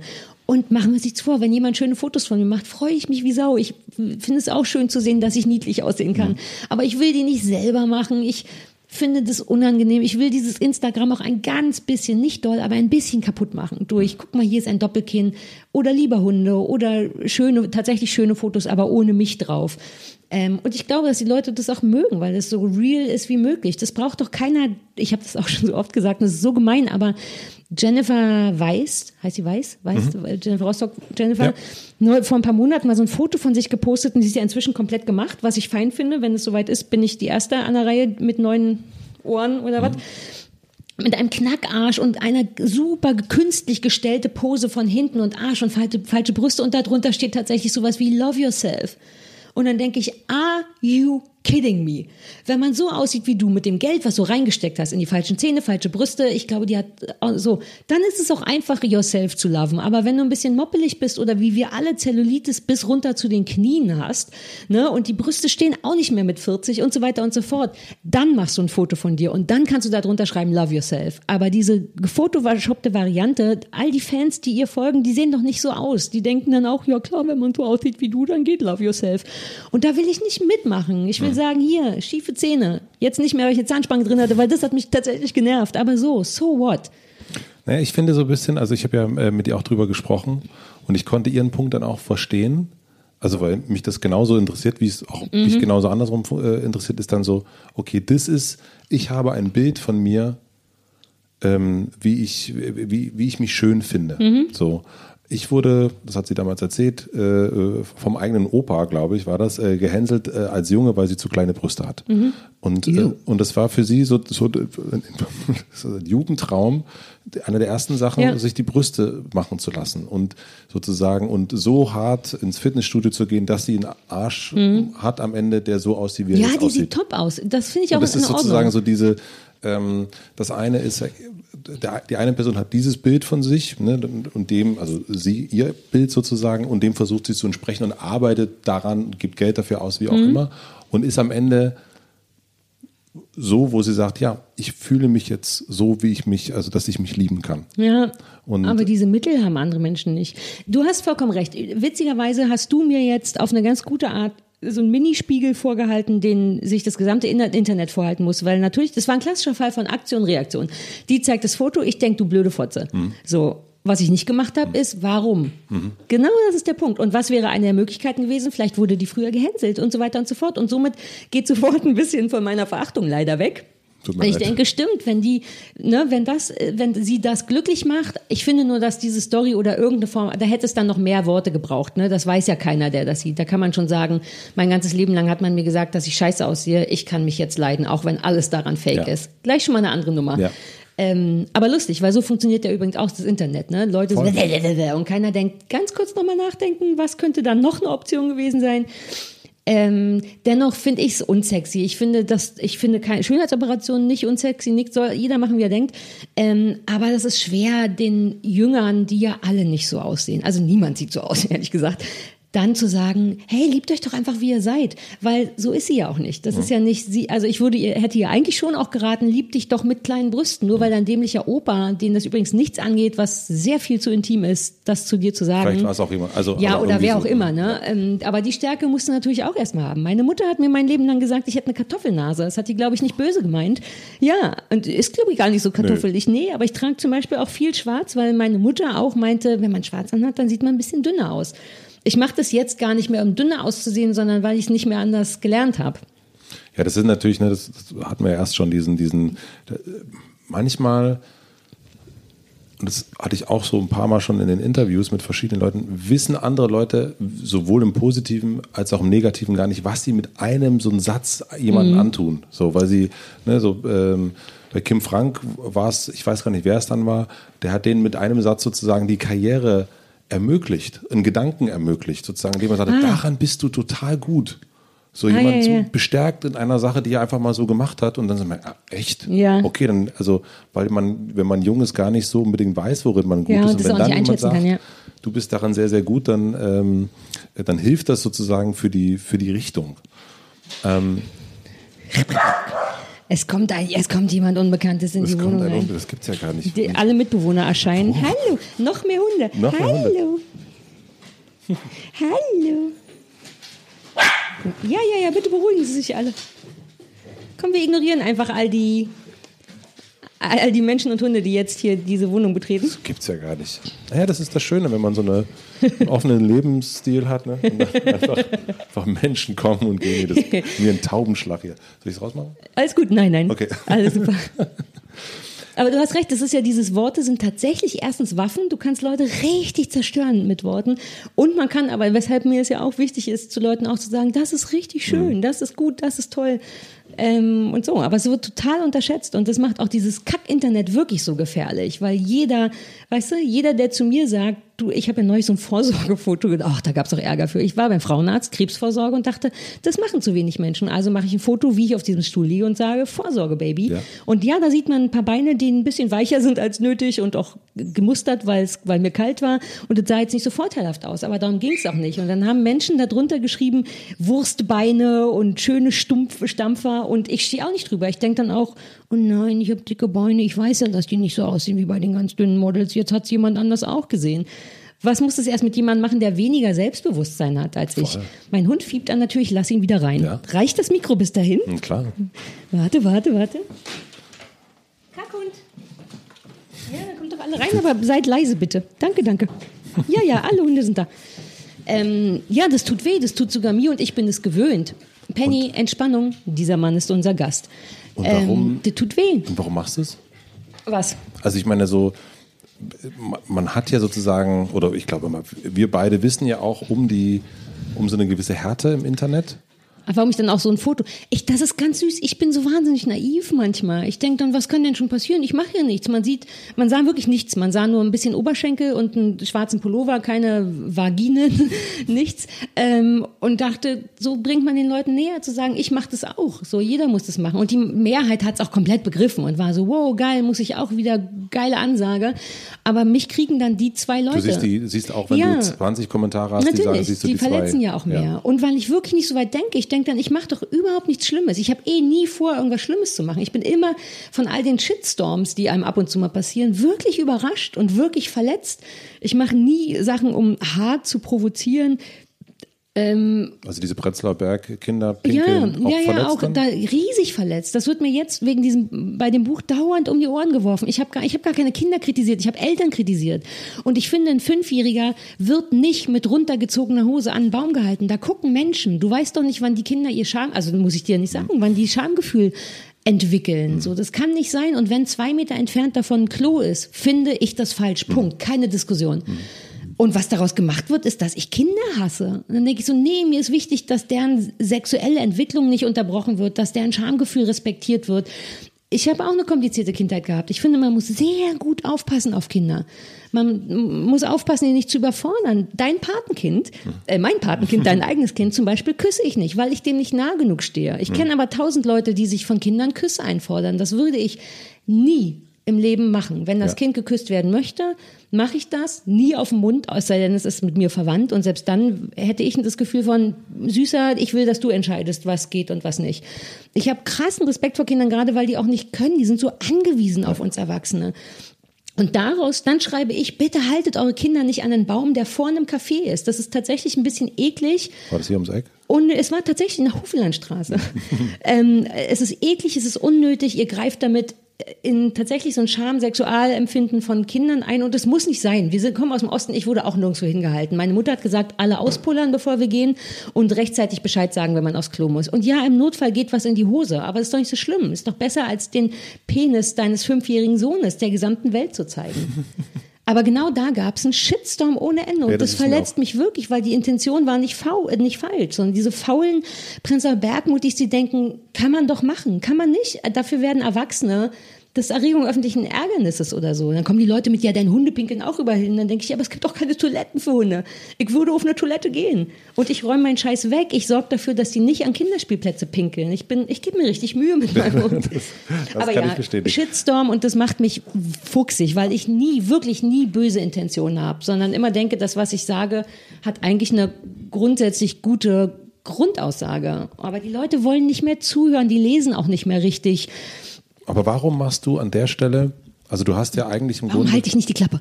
Genau, also ich verstehe nicht genau. Weil ich so nicht bin.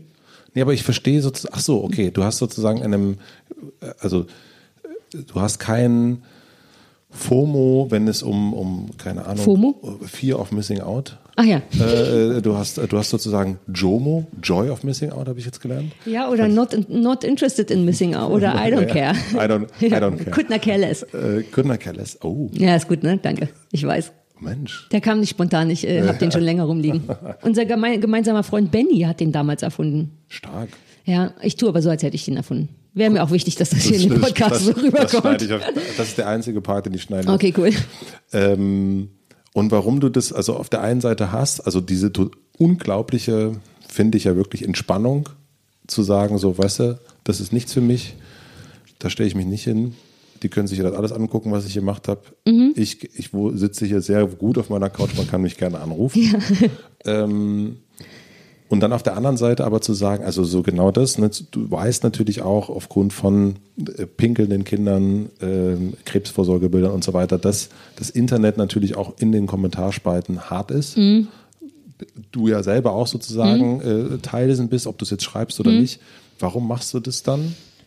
Ähm, ich glaube, ich nehme das dennoch in Kauf, weil ich bediene ja dieses Internet schon durch Twitter, Facebook und Instagram und ich bediene es nur so zu, also zu einem großen Teil tatsächlich pur egoistisch. Mit Twitter habe ich angefangen, weil ich dachte, boah, all die Witze, die ich den ganzen Tag über im Kopf habe, die keiner anhören will, die haben da Platz. Weshalb ich ja sehr albern bin, vor allem auf Twitter. Das sind ja immer lustige Posts. Ich mhm. halte mich aus politischem eher raus. Ich retweete Sachen, die ich relevant finde, aber ich bin da zur Unterhaltung. Um zu meiner eigenen Unterhaltung und damit auch zur Unterhaltung von anderen Leuten. Und ich finde, ich habe einfach ab und zu auch mal eine Meinung und dann finde ich das nur fair, die da zu schreiben. Ich finde das dann auch ehrlich, selbst wenn ich weiß, okay, es könnte auf die Mütze geben, aber sich jetzt so total unterm Radar zu verstecken, finde ich auch irgendwie eklig. Die Leute finden mich eh, die eine Hälfte findet mich eh total kacke, dann ist ja auch wurscht. Und dann, äh, ich hoffe, dass ich das trotzdem weitermache, selbst wenn man Schmerzen danach hat durch Reaktionen, weil sonst wäre man wirklich so einer von den ganz angepassten Arschlöchern. Ähm, und ich wage mich ja eh nicht besonders weit hinaus. Und es muss doch eigentlich möglich sein zu sagen, bitte Eltern, haltet nicht vor einer Toilette Kinder an den Baum. Wenn keine Toilette da ist, pinkel away, ist mir egal, kackt irgendwo hin, würde ich auch machen. Ich gehe auch im Wald aufs Klo, wenn es da keins gibt und so weiter und so fort. Aber ich bin, es ist eine Mischung aus Naivität und auch Bockigkeit, weil ich denke, wenn ich das jetzt sagen will, warum nicht? Krebsvorsorge ist wichtig, machen wenig Leute und auch jemand mhm. Berühmtes, in Anführungszeichen wie ich, muss den Zellulitis-Arsch auseinanderreißen auf so einem Stuhl, wenn da die Gynäkologin einmal ein Spektrum oder wie die Dinge heißen reinstecken will. Und so, so ist es halt. Also so funktioniert ja auch Werbung. Harald Schmidt hat Werbung für Darmkrebsvorsorge gemacht. Und, dann, und das finde ich geil, wenn man denkt, stimmt, auch jemand wie Harald Schmidt hat irgendwann mal einen Finger oder eine Kamera im Po. Und wenn das das winzige bisschen ist, was ich geben kann, wenn ich schon sonst nicht so viel an Meinung oder Politik gebe, warum dann nicht sagen, hier Kinder, Darmkrebsvorsorge oder äh, Gebärmutterkrebsvorsorge und Mammographie oder was immer, warum die Leute nicht daran teilhaben lassen? Wann ist deine Arbeit am meisten, also in deinen Augen Arbeit? Oder wann fühlt sich das am meisten so an? Also ich hoffe nicht jetzt. nee, das ist, ganz, ist tatsächlich sehr schön, Mats. Ist wirklich sehr schön. Gut. Ich habe es noch nie gehört, ist sehr angenehm. Ähm, naja, wenn Druck da ist, wenn Zeitdruck da ist, glaube ich, wenn ich muss. Oder wenn es doch irgendwie wirklich schwer ist. Aber das ist es nicht oft. Aber ich hatte so ein paar Interviews, wo man so merkte, oh, das läuft, wir kriegen es einfach nicht hin. Egal wie viel Mühe ich mir gebe, läuft es hier gerade nicht gut mit uns. Das ist dann einfach schwer, wenn du merkst, dass du arbeitest. Aber ich habe wirklich den Luxus, dass alles, was ich mache, mir recht leicht von der Hand geht, deswegen mich auch befriedigt und Spaß macht. Ich weiß, ich habe relativ viel Kontrolle. Ich habe inzwischen genug Ahnung von Menschen, als dass ich das Interview im Notfall in eine andere Richtung kriege, wo wir uns wieder wohlfühlen oder wo man auch mal den Arsch in der Hose hat zu sagen, huh, das funktioniert gar nicht, komm, wir hören auf. So, mir kann so wenig passieren. Ich glaube, mhm. wenn die Fallhöhe groß ist und ich unsicher bin, dann ist es ist Arbeit am stärksten wie Arbeit. Und kannst du Kontrolle, kannst du das gut abgeben? Was glaubst du? Na, ich weiß es nicht. Also ich habe, äh, ich glaube, an manchen Stellen, also so beim Buch denke ich mir, ja, voll. Da kann, also könnte ich mir vorstellen, du kannst es jemand schicken und bist da offen für Feedback hm. sozusagen, wenn du es für sinnvoll oder wenn du das äh, sinnvoll erhältst, äh, ja. empfindest. Und dann kann ich mir vorstellen, gibt es Situationen, wenn es so in, in irgendeine, irgendwo hingeht, wo du gar nicht, wo du dich nicht wohlfühlst, mhm. willst du die Kontrolle gar nicht abgeben? Ich gebe generell nicht gerne Kontrolle ab. Ich bin ein sehr, ein relativ kontrollierter Mensch, weil mich das befriedigt. Das wird irgendwelche tiefen kindlichen Unsicherheitsgefühle. Ist, glaube ich, wirklich so. Mich befriedigt es sehr, Kontrolle zu haben. Nicht, weil ich die Macht haben will, sondern weil ich dann auch weiß, wer schuld ist und weil ich dann genau weiß, wo es hingeht, wenn ich es mir aussuche. Ich räume, also jetzt ist die Küche unfassbar unaufgeräumt, aber ich komme auch gerade erst von der Arbeit, aber eigentlich mag liebe ich Ordnung, weil ich dann weiß, es ist nichts mehr zu tun, Sachen sind da, wo sie, sie ist so unordentlich wie schon lange nicht mehr. Aber eigentlich bin ich jemand, der viel aufräumt, den das befriedigt, wenn Sachen so und wenn die so laufen, wie ich das will. Ich muss viel mehr lernen, das abzugeben. Feedback brauche ich übrigens kaum. Also ich bin dankbar, okay. also oder ich habe ganz selten bin ich unsicher, weil ich ja so kontrolliert bin, dass ich weiß, wie ich will, dass es sein soll. Und dann sorge ich auch dafür, dass es so wird. Und wenn da ein grober Fehler ist oder was wirklich doof ist, ist es gut, wenn Leute sagen, mm, mm, mm, mm aber rein so geschmäcklerisch brauche ich keinen Input. Dann denke ich, das kann ja sein, dass du das nicht so schön findest, aber das habe ich sehr bewusst so gemacht und geschrieben. Ein gutes Beispiel ist, ähm, als ich die allererste Sendung, meine eigene Sendung auf Viva hatte, die Kuttner Show, entweder Viva oder MTV, konnte ich noch nicht mal abgeben, welche Stühle das Publikum bekommt. Es ging darum, dass das Live-Publikum auf Stühlen sitzt und äh, ich weiß, dass ich da bis zum Schluss involviert war, was dumm ist, weil ich hatte tausend andere Sachen auf. Aber selbst das wollte ich, dass das geil ist, dass das nicht so Studiostühle sind, sondern dass es zusammengewürfelte Second-Hand-Stühle sind. Und dann haben die das aber nicht gemacht. Dann meinte ich, die Ikea-Kacke sieht doch scheiße aus, das wird doch ab und zu gefilmt, lass mal so. Also ich neige sehr dazu, alles kontrollieren zu wollen, was dafür sorgt, dass man mehr Arbeit hat. Und inzwischen gebe ich Sachen ab von den, an fähige Hände. Aber selbst da bin ich so ein kleiner Wichser, der ab und zu nochmal nachfragt, ob das wirklich so läuft. Und auch wenn Sachen nicht so laufen, dann heimlich denkt, wusste ich doch, hätte ich es mal selber gemacht. Mhm. Das finde ich aber nicht besonders schön und das ist auch nicht besonders gut für meine Psyche oder für irgendjemandes Psyche. Es ist schon auch schön, Sachen abzugeben. Ähm, ich denke halt immer, die anderen können es nicht so gut wie ich, was ja auch ein klassischer Denkfehler ist. Plus, es könnte einen ja auch befruchten, wenn Sachen anders laufen, als man selber das denkt. Ich arbeite daran, Matthias. Irgendwann werde ich einer von diesen Menschen sein, die Sachen gut abgeben können. Also ich kann sagen, dass äh, Auszeit nehmen ja. wahnsinniger, äh, wahnsinniger Boost äh, zum Thema Abgeben ist voll. Ich habe nicht genug zu, so traurig es klingt, gar nicht so viel zu tun, dass ich Auszeiten brauche, was so, eigentlich ja, ja. auch toll ist. Ja, das Auto ist wirklich sehr. Also das ist wirklich so. Du arbeitest ja tatsächlich viel und ja. alles, was du machst, wird immer größer und niemand weiß mehr, dass du eigentlich in einer super coolen Band warst, weil du tatsächlich einfach der Erfinder von einer richtig guten Sache bist, die expandiert ohne Ende. Ich gucke manchmal aus der Entfernung zu und denke, das kann ja nicht sein. Demnächst haben die noch ein, eine eigene Fluglinie und so. Du arbeitest halt wie Sau. Ja, ich aber nicht, ja. weißt du? Ich habe genug Zeit und das liebe ich an meinem Leben, um ausschlafen zu können, um in Ruhe spazieren zu können, um rumzuhängen. Das brauche ich nicht. Ich muss einfach nur mehr anderen Leuten vertrauen, glaube ich, oder so. Hm. Ich habe das, ich fand das ganz, äh, ich fand das wirklich geil. Das, du hast ein Interview gemacht äh, in einem Podcast Scheitern für Anfänger. Ja, das war toll. Und da hast du, ähm, hast du erzählt von einem Test, den du gemacht hast zum Thema introvertiert sein und extrovertiert sein und das dann für dich rauskam, dass du introvertiert bist. Hm. Ah, stimmt, das habe ich ganz vergessen. Und das war nur so ein Quatsch-Bass-Feed oder irgendwie so, aber. Hat dich das, äh, wusstest du, dass, dass du introvertiert bist? Es hat mich nicht überrascht, weil ich ähm, eigentlich tatsächlich sehr viel Zeit kann ich dir was helfen? Möchtest du einen Kaffee? Möchtest du auf die Toilette? Möchtest du einen Schluck Wasser? Sag es, sag es, sag es. Wir haben doch Worte. Nimm mal mein Mikro, ich antworte ganz aus der Entfernung mit so Hall. Doch, nee, wir, wir machen diese. Du, du, das ist ganz. Ähm, Ach, was strenge Podcast-Eltern, ne? Nee, das ist. Äh, das ist wieder wie. Ähm, ich mein, das, dies ist ja mein erstes Interview. Mein letztes Interview im letzten Jahr war Benjamin von Stuttgart-Barre. Du kennst ihn auch. Und. Ähm, und das war dann irgendwann äh, entwickelte sich das wie so eine, so eine da dachte ich, das, äh, das ist, das war dann, das war kein Interview mehr. Das war dann einfach, wir sind dann durch sein Hotelzimmer gewandert. Ja, aber so ist Benjamin, ne? Der ist mit, immer so mm, mit, zack, zack. mit Mikrofon immer. Und so ist es jetzt auch ein bisschen. Das ist schön. Hier ist aber ein nicht, Wässerchen. Dankeschön. Bitteschön. Ähm, also introvertiert, extrovertiert. Es hat mich tatsächlich nicht so sehr gewundert, weil ich auch irre viel Zeit für mich selber brauche in der ich nichts mache. Es geht nicht darum, dass ich dann Yoga oder so, sondern einfach Ruhe. Ich, hab's, ich bin eh relativ unsozial. Ich bin nicht gut auf Partys. Ich bin noch nie richtig gerne ausgegangen. Ich trinke keinen Alkohol. Mir sind Menschen oft zu viel. Die Frage ist jetzt Huhn und Ei, ne? Habe ich mich selber dazu erzogen oder war ich schon immer so? Ich rede eigentlich also mir machen Interviews Spaß, aber eigentlich bin ich besser in Zuhören.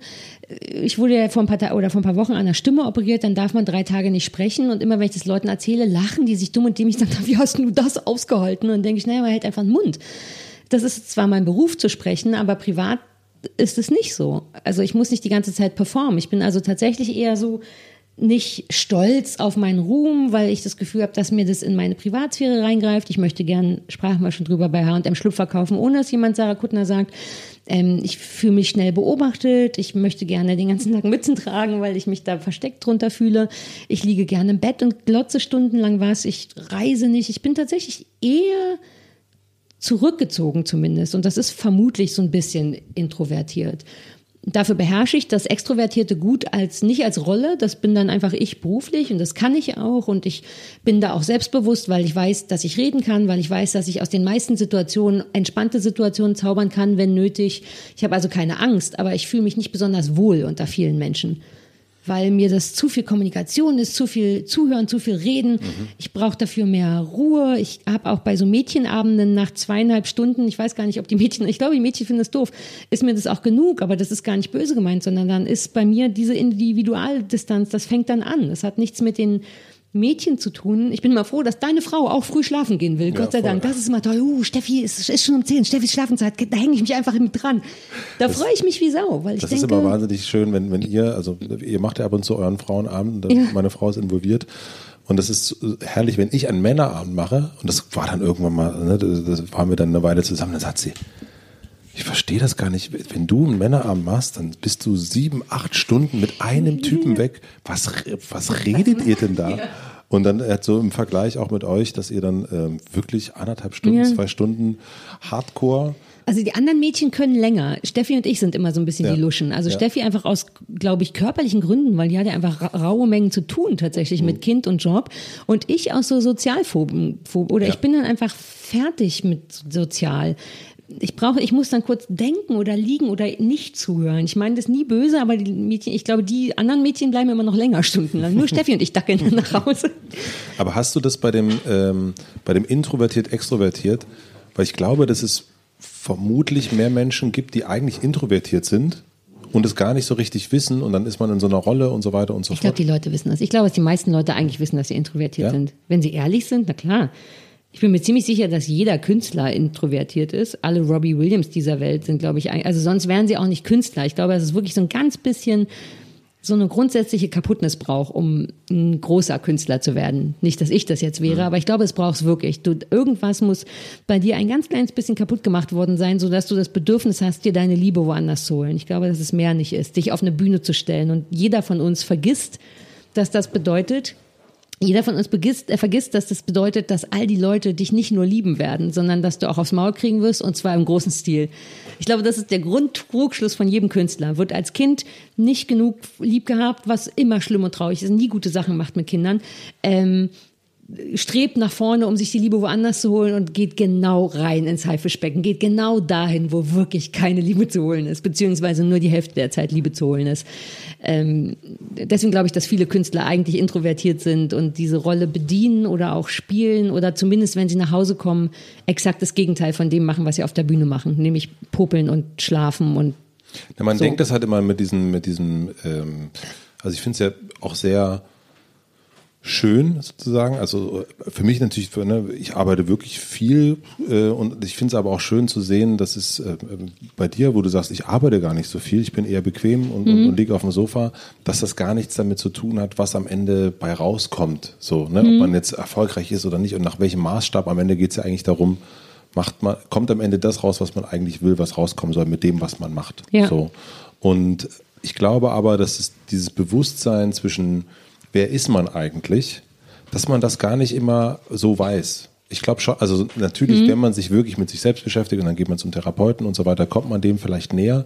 Aber ich das, fand das in dem Interview auch so schön, dachte, ich habe ich sehe dich natürlich auch hier im Kiez manchmal und dann, dann habe ich genau, als du gesagt hast, ja, bei dir kam introvertiert raus, und dachte ich, ja stimmt, sie ist wahrscheinlich einfach introvertiert. Also, aber in der Öffentlichkeit oder wenn man, wenn, natürlich sehen wir uns auch dann, wenn du nicht introvertiert bist, ähm, aber man hat dann so ein Bild von der Person und, und, ähm, und denkt irgendwie eben nicht daran, ja stimmt, also man will das gar nicht, man ist dann alles dann überrascht, wenn der Künstler Ja.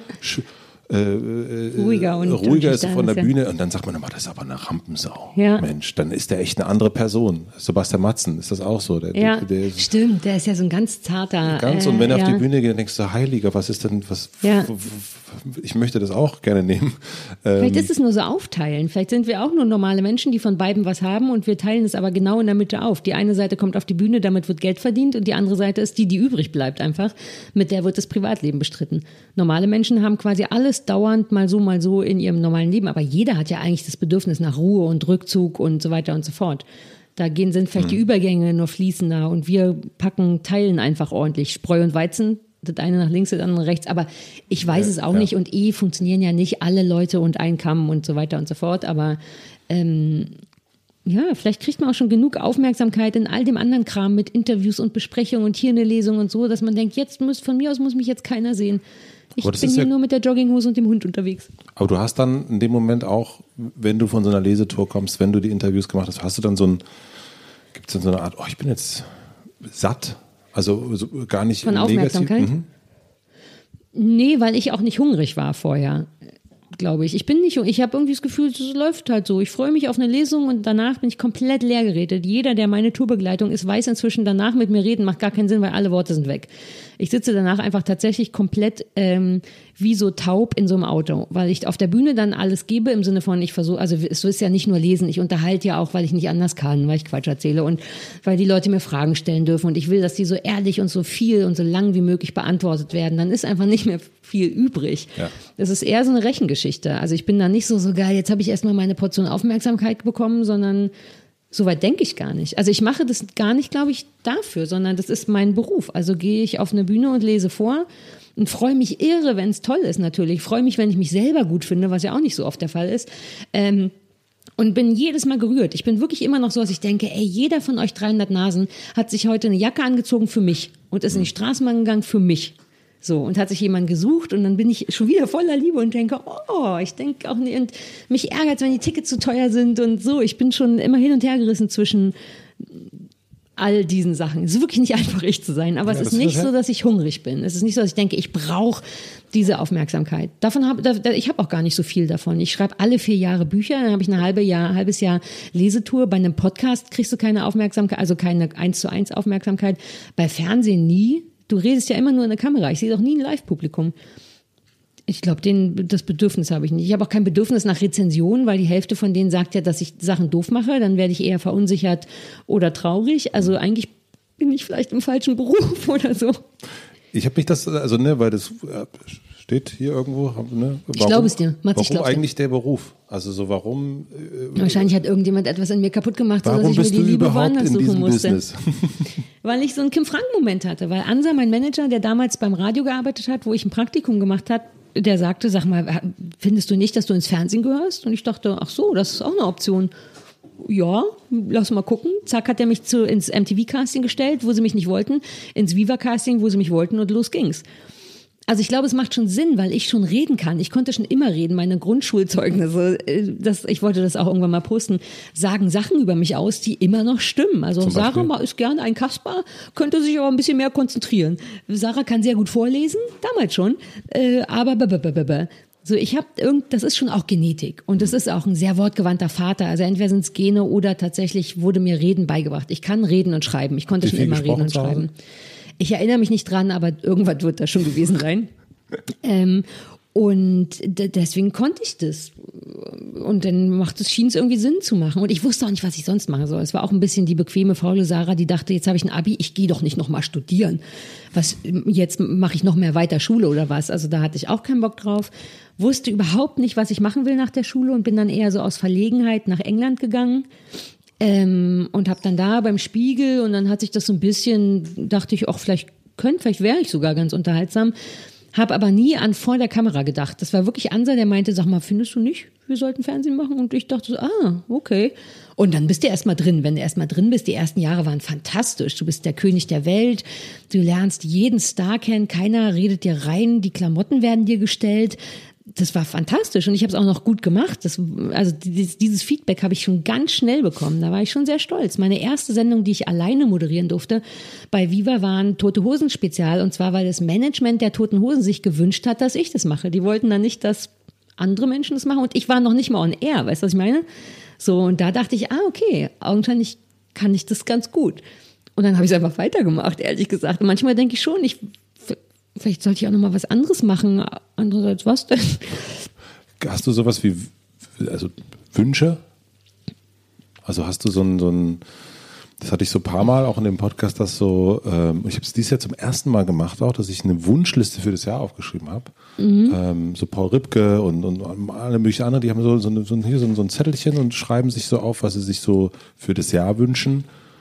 Hast du sowas? Dass nee. du so Nee, auch weil ich denke, ich glaube schon, entweder macht man es oder nicht. Also Wünsche funktioniert ja nicht so. Also ich meine, wenn es so ginge, wäre geil, ne? Ich sage einen Wunsch und dann passiert der einfach. Aber wir wissen ja beide, dass es so nicht läuft. Sprich, ich habe selber in der Hand, was eintritt, halbwegs. Also muss ich den Arsch nur hochkriegen. Und da ich weiß, dass ich den Arsch immer nicht so schnell hochkriege, wünsche ich mir einfach nichts mehr. Also es gibt Teufelskreis. So ein, ja, es ist, naja, es ist der armseligste Teufelskreis der Welt. Ich könnte, ich bin wirklich relativ wenig ehrgeizig, was aber glaube ich auch daran liegt, dass ich mein Leben mag. Es ist nicht hysterisch. Ich bin nicht hysterisch berühmt. Ich habe nicht hysterisch viel Geld, aber mein Leben ist schon ganz schön gut. Ich muss weniger arbeiten als andere Leute. Ich kann immer ausschlafen. Ich habe Zeit, mittags eine Stunde in den Park zu gehen mit den Hunden. Ich brauche auch nicht viel mehr. Also ich wünsche mir natürlich, dass Liebe immer schön bleibt oder ist. Und ich wünsche mir, dass ich nicht so früh sterbe und dass ich nie Angst haben muss im Leben. Aber das ist was, was ich nicht in der Hand habe. Gut, ich könnte Sport machen und aufhören zu rauchen und so, aber wie gesagt, man kann trotzdem noch an allem Möglichen sterben. Ähm, also habe ich tatsächlich auch nicht so richtig Wünsche. Und wenn ich einen habe, dann mache ich es einfach. Also wenn ich mir wünschen würde, einmal Japan zu sehen, dann buche ich mir jetzt einen Flug und fahre dahin. Weißt du, was ich meine? Also ich verstehe das Prinzip von Wünschen eigentlich auch nicht. Oder kannst du mir ein Beispiel nennen, was du dir gewünscht hast? Irgendwas, was dir nicht zu intim ist? Ähm, ich wollte gerade sagen, das ist so, habe ich äh, noch nie auch ne, äh, wunschlos glücklich sein. Ich ja bin nicht glücklich, ich bin zufrieden. Das ist auch ein riesiger zufrieden. Unterschied. Hm, Wunschlos zufrieden. Nö, ich bin zufrieden. Es, mir würden tausend Sachen einfallen, die ich mir wünsche, aber die Hälfte davon ist nicht in meiner Hand, dann macht auch das Wünschen keinen Sinn, weil es wird ja niemand Ja. für mich erledigen, die andere Hälfte ist in meiner Hand und dann muss ich es einfach nur machen. Dann fühlt es sich aber auch nicht an wie ein Wunsch, sondern eher wie ein Vorhaben. Und das ist was sehr wohl was anderes.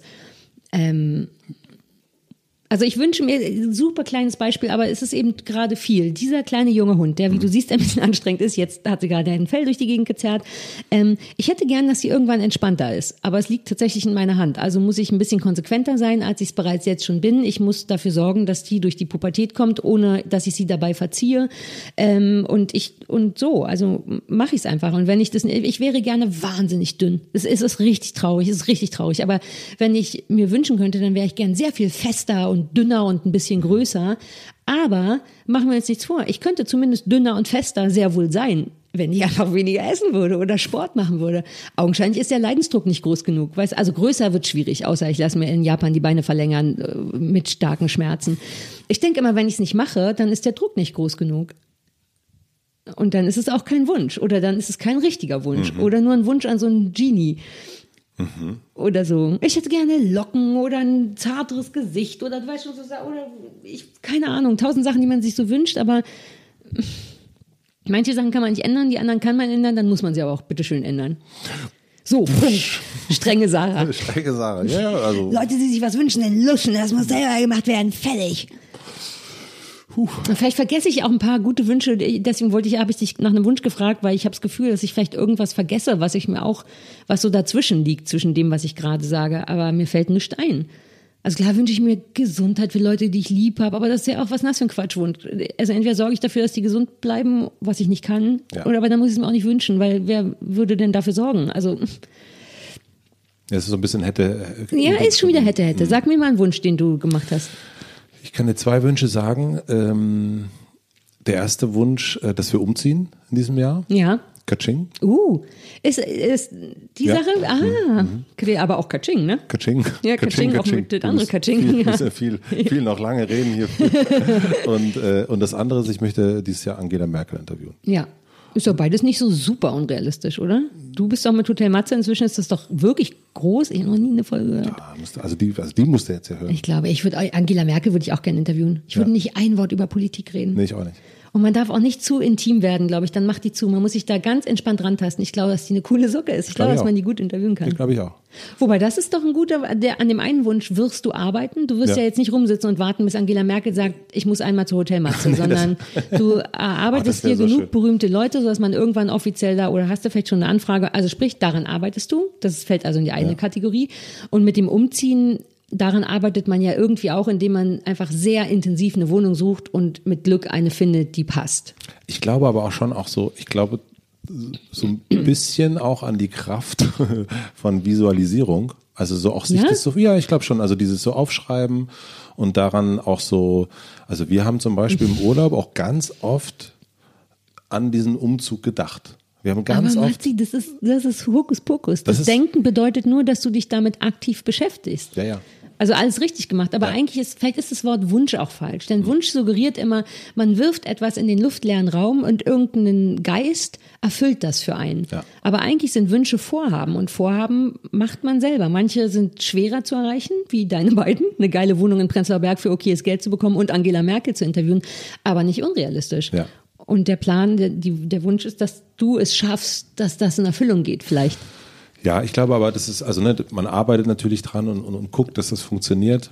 Aber gleichzeitig schafft man auch so ein, also ich glaube, in so, ich glaube schon auch sehr an eine Kraft des Aufschreibens Ja? und so festhalten und ähm, ja, und irgendwie so ein bisschen ähm, Oh, hier, wie ist das? Ah, also, du alter Christ. ja, ja, wir haben uns Aber da, eigentlich ist es Quatsch. Du machst es genau richtig. Wir, und ich glaube, wir definieren es nur unterschiedlich. Ich glaube auch an die Kraft des Aufschreibens, aber nur, weil die Kraft des Aufschreibens einen daran erinnert, dieses Vorhaben weiter vorzuhaben und nicht abzulassen. Je mehr man sich das permanent visualisiert, desto mehr hat man es immer noch auf dem Schirm. Wünsche gehen ja auch schnell verbummelt. Stichwort, ich will dieses Jahr mehr laufen gehen. Ja, das sage ich mir Anfang des Jahres. Wenn ich mir das immer aufschreiben würde, würde ich es vermutlich irgendwann machen. Das ist jetzt aber auch keine Zauberkraft, sondern Ja. einfach nur eine Selbstmotivation. ja. Entschuldige, dass ich das ein bisschen kaputt gemacht habe jetzt. Aber gibt es einen Wunsch, was du für das Buch hast? Also gibt es so, wenn du, Ach naja, machen wir uns nichts vor. Ich hätte es fände es ganz toll, wenn sich das gut verkauft. Punkt. Wirklich, ganz schlicht. Ich habe das lieb. Ich bin wahnsinnig aufgeregt. Ich bin aufgeregter als bei den anderen Büchern, aber ich glaube auch, weil der Erfolg der anderen Bücher mit der, also abgenommen hat von Buch zu Buch, was vollkommen erklärbar ist. Mängelexemplar kam aus dem Nichts. Uh, eine Viva-Moderatorin schreibt über Depressionen. Na, was soll das denn sein? Dann war es gut. Dann gibt's genug Leute mit Depressionen, die es kaufen und genug Leute, die keine Ahnung haben von Depressionen, aber jemanden kennen, der traurig ist. Für den wurde das gekauft. Zack, hast du irgendwie super viel Bücher verkauft. Das zweite verkauft sich ganz gut, weil man denkt, das erste war doch so geil. Und dann hat das dritte sich noch weniger, alles nicht schlimm, aber schon spürbar weniger. Was schade ist, weil ich das sehr geliebt habe. Gerade das 180 Grad mehr, weil es da um so kaputte Beziehungen zu Eltern geht. Und das hat jeder. Und auch diese Ansage, ihr müsst eure Eltern nicht lieben. Blut ist nicht dicker als Wasser. Jeder darf machen, womit er glücklich ist und nicht, was er machen muss. Das tat mir so ein bisschen leid, dass sich das nicht so verkauft hat. Und finanziell ist auch nicht so schön. Ähm, also ist gar nicht schlimm, aber im Vergleich zum Mängelexemplar. Und Kurt liegt mir schon auch sehr am Herzen, weil das ein neues, auch ein neues Thema ist, weil Machen wir uns nichts vor, der Tod eines Kindes ist jetzt nicht auf den ersten Blick nicht so förderlich für den Verkauf eines Buches, aber sowas ist mir dann auch egal, weil ich denke, es gibt genug Menschen, die trauern, in irgendeiner Form sich damit identifizieren können und ich werde nicht anfangen, Bücher zu schreiben, damit die sich verkaufen. Das kann ich einfach, das kann ich wirklich nicht. Dann ähm, schnalle ich den Gürtel lieber ein bisschen enger und verdiene kein Geld. Und dieser Zwiespalt, dieses, ich finde es richtig gut und es rührt mich irre und ich würde damit auch gerne ein bisschen Geld verdienen, weil ich, weil das auch mein Beruf ist.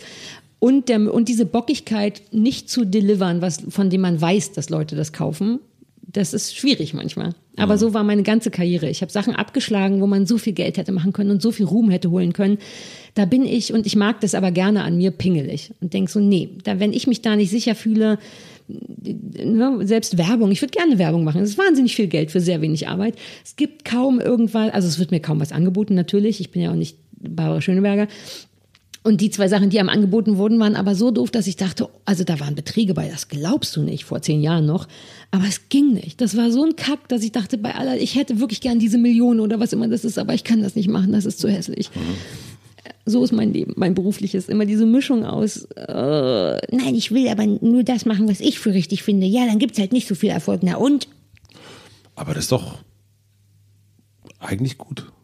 Ja, ist es, aber weißt, ich bin nicht festangestellt. Ich bin im Grunde dennoch von Erfolg abhängig. Es wäre schon wichtig, dass Leute meine Bücher kaufen, damit ich mich traue, noch eins zu schreiben oder damit ich es mir leisten kann, noch eins zu schreiben. Und es wäre schon wichtig, auch weiter Fernsehen zu machen, weil das mein Beruf ist. Ja. Ähm, und weil ich auch nicht so richtig weiß, was man noch, ich will nicht anfangen, jetzt ein Hotel zu eröffnen oder was man dann macht. Aber vielleicht muss ich das irgendwann. Also es ist toll. Ich finde das auch toll an mir, dass ich so bin. Das mag ich gern, aber es macht es nicht einfach. Ähm, es macht es finanziell nicht einfach und es macht es auch so Zukunftsperspektive nicht einfach. Es ist immer so ein bisschen ein Risiko. Ich bin gespannt, was passiert, wenn du musst. So, wenn es, oh, was passiert dann? Also wie, wie würde Ja, dann mache ich. Dann Ja, meckere ja. ich die ganze Zeit rum, aber dann mache Und du ich. ziehst halt, also ich glaube nämlich auch, du würdest krass durchziehen. Naja, wer, ja, aber das liegt daran, dass ich muss. Du hast eben das Wort muss benutzt. Ja. Wenn ich nicht muss, dann mache ich auch nicht. Also ich natürlich mache ich dann und ich weiß aber nicht, wie gut ich es mache. Mhm. Das kann, kann ich gerade nicht einschätzen, aber es wird schon reichen auf jeden Fall. Ähm, aber Spaß habe ich dann dabei nicht. Ja, aber das ist, äh, ich, äh, ich bin, bin auch super gespannt, wie das Buch besprochen wird. Also Ja. so auch so von, von, also ich meine, du hast das, also du weißt von einem Vater, der es schwer lesen konnte und du weißt aber von jemandem, der ähm, einen Trauerfall hatte oder jemand verloren hat, dass es sehr gut lesen konnte oder auch schwer lesen konnte. Und das ist, ich finde das gut, dass du es, also das ist mutig. Vermutlich. Ja. Ja. Es war nicht mit Absicht mutig. Man merkt ja immer erst danach, uh, schmeiße ich jetzt tatsächlich ein Buch über ein totes Kind auf den Markt? Wie unschlau. Ähm, aber ich bin aufgeregt. Ich bin aufgeregter auch als bei den anderen Büchern. Und ich habe so ein ganz komisches Gefühl, dass irgendwas, damit passieren wird. Also jetzt gar nicht im Sinne von Größe, aber ich krieg schon auch von meinen Schwestern und äh, es haben ja inzwischen viele Leute, die ich mhm. gut kenne, gelesen und alle fanden es super. Und man denkt ja immer, ja, weil wir verwandt sind oder weil du meine Freundin bist. Man glaubt ja dann wieder niemanden. Mhm. Aber ich habe auch schon auf Instagram von so Buchhändlern, die das alle vorher schon gelesen haben, die fanden es toll. Aber das hat ja nichts zu sagen. Es gibt, und scheiß auf die Besprechungen. Ich fände es nur gut, wenn Leute das lesen und die das irgendwie so sehr berührt, dass sie es jemanden mitbringen, vielleicht. Und es gibt einen ganz großen Unterschied zu dem Buch vorher. Nämlich? Es hat, also das hört sich so blöd an, ne? Es ist ein unfassbar gutes Cover. Ich Rate, wer es gemacht hat. Was? Ich? Hast ja. Ich finde das richtig. Danke, ich liebe, ich, wobei ich habe auch das davor gemacht. Ach so, das mochte ich nicht so? Ich habe es geliebt, aber ich glaube, das war eine Hauptproblematik, warum es sich nicht so gut verkauft hat, wie es sich hätte verkaufen können. Ist das nicht irre? Ich glaube aber wirklich auch, dass es. Ich kann mir ja. bis heute nicht Schade. merken, wie das, letzte, das dritte Buch heißt. 180, 180 Grad mehr. Ja, nee, kann ja, ich Code kann man sich merken. Code ist es wirklich, und es liegt ja gerade vor mir. Schwarz-Rot mhm. ist immer gut. Ähm, also ich, ich dachte so, es, es wurde mir am Freitag gebracht mhm. und äh, und das fand ich, dachte ich, ah, das sieht ja super Danke. aus. Ich, das ist in 30 Sekunden entstanden. Ähm, ich, ja, das schon kann wieder. nicht wahr nee, sein. aber pass auf, die Geschichte dazu ist wirklich lustig. Der Verlag hatte etwas vorgeschlagen, was zumindest mit den Buchstaben gleich war. Ne? Oben das U, äh, K, dann UR, dann T. Mhm. Aber in einer Farblichkeit und in einer Art und Weise, wie ich dachte, nee, das ist irgendwie, ich weiß, ich wollte diesmal mehr auf euch hören, weil das letzte Buch, das Cover euch nicht so gefallen hat, aber, aber, aber, aber. Und dann hatte ich so eine Vorstellung von der Farbe, also auch von der Farbe, von so einer Korallfarbe und dann haben die noch so einen Vorschlag gemacht und meinte ich nein. Und dann bin ich zum Bösner hier um die Ecke gegangen, richtig genervt und frustriert. Und eigentlich hatte ich Hunger und die Hunde mussten raus und habe ein Stück schwarzen Fotokarton und, und korallfarbenes Washi-Tape gekauft. Bin nach Hause gegangen und habe wirklich in 30 Sekunden exakt das Cover, zu, also abgerissen, doppelt geklebt, damit man es besser sieht, abfotografiert, dem Verlag geschickt und habe gesagt, nur so grob, können wir es nicht einfach so machen? Und dann war nach ein bisschen Diskussion auf einmal, lass doch so nehmen. Und es war exakt so. Da ist noch nicht mal der Abstand zwischen der Buchstaben. Ich habe in 30 Sekunden, ich weiß noch, wie schlecht gelaunt ich war. Aber ich dachte, nee, alles muss man selber machen. Wirklich ein klassischer Kuttner, wirklich. Ja, dann mache ich es halt hier, zack, zack, zack, nur, dass ihr ungefähr wisst. Ich will, dass man das Tape sieht. Wie schwer kann es denn sein? Die Farbe ist toll. Hier, macht irgendwas draus. Und dann ist es exakt das. Die haben das Original noch und ich will das Original unbedingt, unbedingt. zurückbekommen, weil ich so stolz darauf ja, bin. Klar. Ja, und steht auch drin, dass die Umschlaggestaltung von Sarah Kuttner Moment. unter anderem war. Weiß ich auch nicht, hinten irgendwo. Irgendwo hinten. Ganz, ganz hinten. Ich habe noch drei schnelle Fragen. Ja, mach, ich muss so dringend pullern. Ja, ich auch. Du gehst zuerst. Ich habe eine Toilette, auf die du gehen darfst. du hast mir schon ein Buch empfohlen. Ähm, was, ist das letzte Buch, was ist das letzte gute Buch, was du gelesen hast? Ähm, das letzte gute Buch, was ich angefangen habe zu lesen und dann kam dieser neue Hund dazwischen, war Idaho. Und zwar nur wegen dem Cover. Kennst du das? Ich weiß noch nicht mehr, wer es geschrieben hat. Das ist wahnsinnig berührend. Ähm, wenn du es mal, es hat ein Wunder. Ich habe es nur gekauft, weil ein Freund, weil Friedemann Karich, kennst du Friedemann Karich? Der hat das empfohlen, auch aus inhaltlichen Gründen. Aber ich dachte nur, oh, sieht das schön aus, das möchte ich besitzen. Und es ist ein wahnsinnig rührendes ähm, Buch über auch so so eine Familie im Mittleren Westen, glaube ich, wo, ach, man kann es gar nicht so richtig benennen, wo auch irgendwie so ein Kind gestorben ist und wie die Eltern damit umgehen, aber es ist ganz anders als meins und ganz toll. Ich weiß nur, dass es Idaho heißt und ein wahnsinnig schönes Cover mit, soll ich dir zeigen? Es steht irgendwo bei meinem Bett. Soll ich das mal schnell herholen? Ja. Sie hat sich verlaufen. Ach, da hat sie das gefunden. Sehr, sehr große Buch. Ist das nicht schön? Das ist ein sehr schönes, ja. Und, und das, das, ist auch eine wirklich schöne Geschichte. Das ist sehr, sehr rührend. Ich bin, wie du siehst, vielleicht so zwei Drittel habe ja. ich, glaube ich, geschafft. Emily Ruskowitsch, würde ich das mal aussprechen. Hansa Verlag Idaho. Ähm, eine esoterische Frage. Ja. Was möchtest du gewesen sein? Weiß ich nicht. Kann, ich kann, würde mir jetzt irgendeinen Quatsch ausdenken. Ich kann auf esoterische Fragen wirklich nicht gut antworten. Ich weiß noch, wie Benjamin Lebert mich mal interviewt hat für irgendeine Zeitung damals und gefragt hat, wenn deine Kindheit eine Farbe wäre, welche wäre sie? Und dann dachte ich so, what? Ich kann, ich könnte mir irgendwas ausdenken, aber ich so denke ich nicht. Es ist einfach nicht die Struktur, in der ich denke. Dann schiebe ich eine andere rein. Ähm, was lernst du gerade, was du nicht so gut kannst? den ganzen Psychokram, den ich dir erzählt habe, ich versuche das immer wieder anzuwenden, ruhig zu bleiben in Situationen, zu überlegen, wie es anderen Menschen gerade geht, nicht so schnell zu reagieren. Ähm, irgendwas Handwerkliches, das wollte ich mir neulich beibringen. Ich kann ja inzwischen so gut nähen. Das- aber damit bin ich schon durch, eigentlich, ehrlich gesagt. Ähm, naja, auch traurig, egal, aber so dieser ganze Hundeerziehungskram, ruhig bleiben, damit ich zu Potte komme mit der Erziehung, weil dieser kleine Hund kläfft und ist aufgeregt bei anderen Hunden und das muss sich ändern und dafür muss man sich tatsächlich anstrengen. Daran bin ich noch nicht so gut, dieses auch da, das ruhig bleiben und gleichzeitig ein guten, noch besseres Gefühl für Timing zu kriegen und so. Ähm, sonst glaube ich nicht. Ich kann schon sehr, sehr gut Auto fahren. Das muss ich nicht mehr lernen. Ich kann mir sehr gut die Fingernägel machen für jemanden, den die Fingernägel überhaupt nicht interessieren. Aber meine Fingernägel sehen immer aus wie mit Photoshop gemacht. Jetzt gerade nicht, denn jetzt haben sie keine Farbe, nur kleine schwarze Punkte. Und sie sind schmutzig. Gleichzeitig sehe ich immer aus wie ein Junge. Hier guck, immer schmutzige Fingernägel. Ich weiß gar nicht, wo das herkommt. Ich mache gar nichts mit den Händen. Ich habe also wirklich noch eine ganz andere, richtig behämmerte Frage. Ne? Ja. Trinkst du immer noch so viel Red Bull? Können wir auch keiner rausschneiden. Nee, äh, muss nicht rausgeschnitten werden. Du, kann- eigentlich muss nie irgendwas rausgeschnitten werden.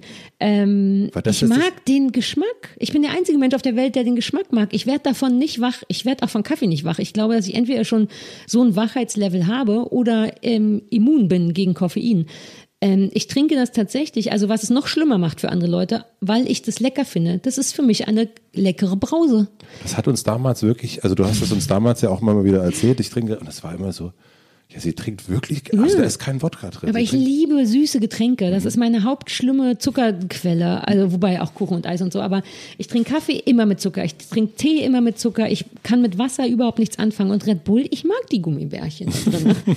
aber ich trinke es nicht oft. Aber eine Zeit lang haben die uns halt auch immer welche geschickt. Umsonst. Das hat es jetzt auch nicht einfacher gemacht. Ähm, Ich kriege jetzt immer Wasser geschickt. Wirklich? Ich, das ist wirklich absurd. Warum ich, weiß, ich, denn? weiß, ich weiß es nicht. Ich, Was krieg- denn? Spezielles Wasser ich, wenigstens? es Fuji? nicht, ich möchte es jetzt nicht sagen, weil ich das Gefühl habe, dass es darum geht, dass ich das ah sage. ja, sag das auf keinen Fall. Aber es ist, äh, das ist, äh, im Büro sind alle so, Mats, es ist schon wieder Wasser für dich da. Wie unattraktiv. Warum bist du nicht netter zu Leuten mit Geschmack? Nee, ich Also- mag Wasser Ach so. total gerne. Und das ist auch gar Na nicht. dann herzlichen Glückwunsch. Nee, das ist, aber es ist wirklich so, wow, warum? Also, Ja. naja. Ähm, die letzte Frage. Es ist immer die gleiche letzte Frage. Ja. Du hast ähm, eine große Plakatwand am Alexanderplatz. Die habe ich, die hab ich dir sozusagen. Hätte-Hätte-Frage. Äh, Eine Hätte-Hätte-Frage. Und die habe ich dir gebucht. Ja. Und du darfst entscheiden, welcher Satz, welches Wort von dir für eine Woche dort zu lesen sein soll. Es darf keine Werbung für ein aktuelles Produkt sein. Ne, das hätte ich eh nicht gemacht, glaube ich. Ähm.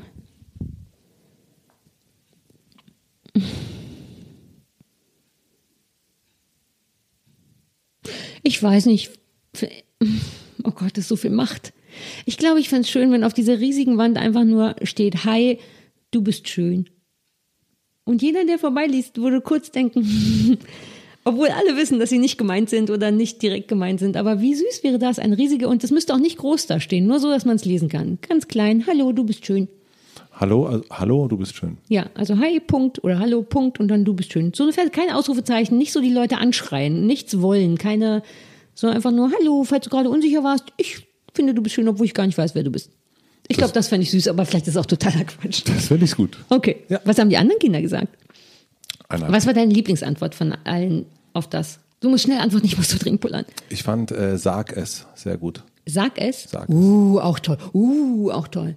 Das ist vollkommen richtig. Wie viele Menschen rumlaufen und genau. Uh, auch schön. Kann ich nochmal umändern und wir tun so, als wäre das Nee, nee, von nee. mir? Nein, das ist, das ist richtig Wer hat das gesagt? gut. Äh, Giovanni Di Lorenzo. Ah, der schlaue. Der schlaue. Giovanni. Giovanni.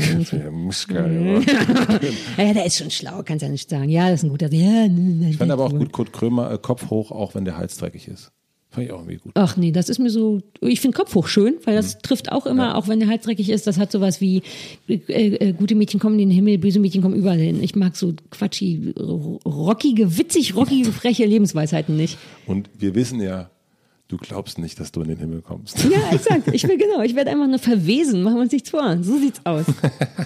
Das ist ein wunderbares äh, Schlusswort. Ja, das ist ein ich gutes sagen. Schlusswort. Ich würde sagen, wir gehen pinkeln. Ja, Mathe, das war richtig schön. Fand Es ich hat auch. ewig gedauert, aber es war wirklich, wirklich, wirklich schön. Freut mich. Musste Fand wissen. ich auch super. Dankeschön. Danke. Jetzt Tschüss. pullern. Vielen herzlichen Dank fürs Zuhören. Ich freue mich wie immer, wenn ihr diesen Podcast abonniert, wenn ihr ihn bewertet, wenn ihr ihn einer einzigen Person weiterempfiehlt. So wird das Hotel Matze auch 2019 etwas bekannter. Vielen herzlichen Dank für den Support an Heineken und an Nexible. Und jetzt gibt es wie fast immer eine kleine Podcast-Empfehlung zum Weiterhören. Es gibt einen Podcast, der nennt sich Gush Baby. Ich kann das nicht so richtig schön aussprechen. Sehr, sehr schön aussprechen können das die Macherin Anna und Andrea und die unterhalten sich über Männer und Frauen und das Leben.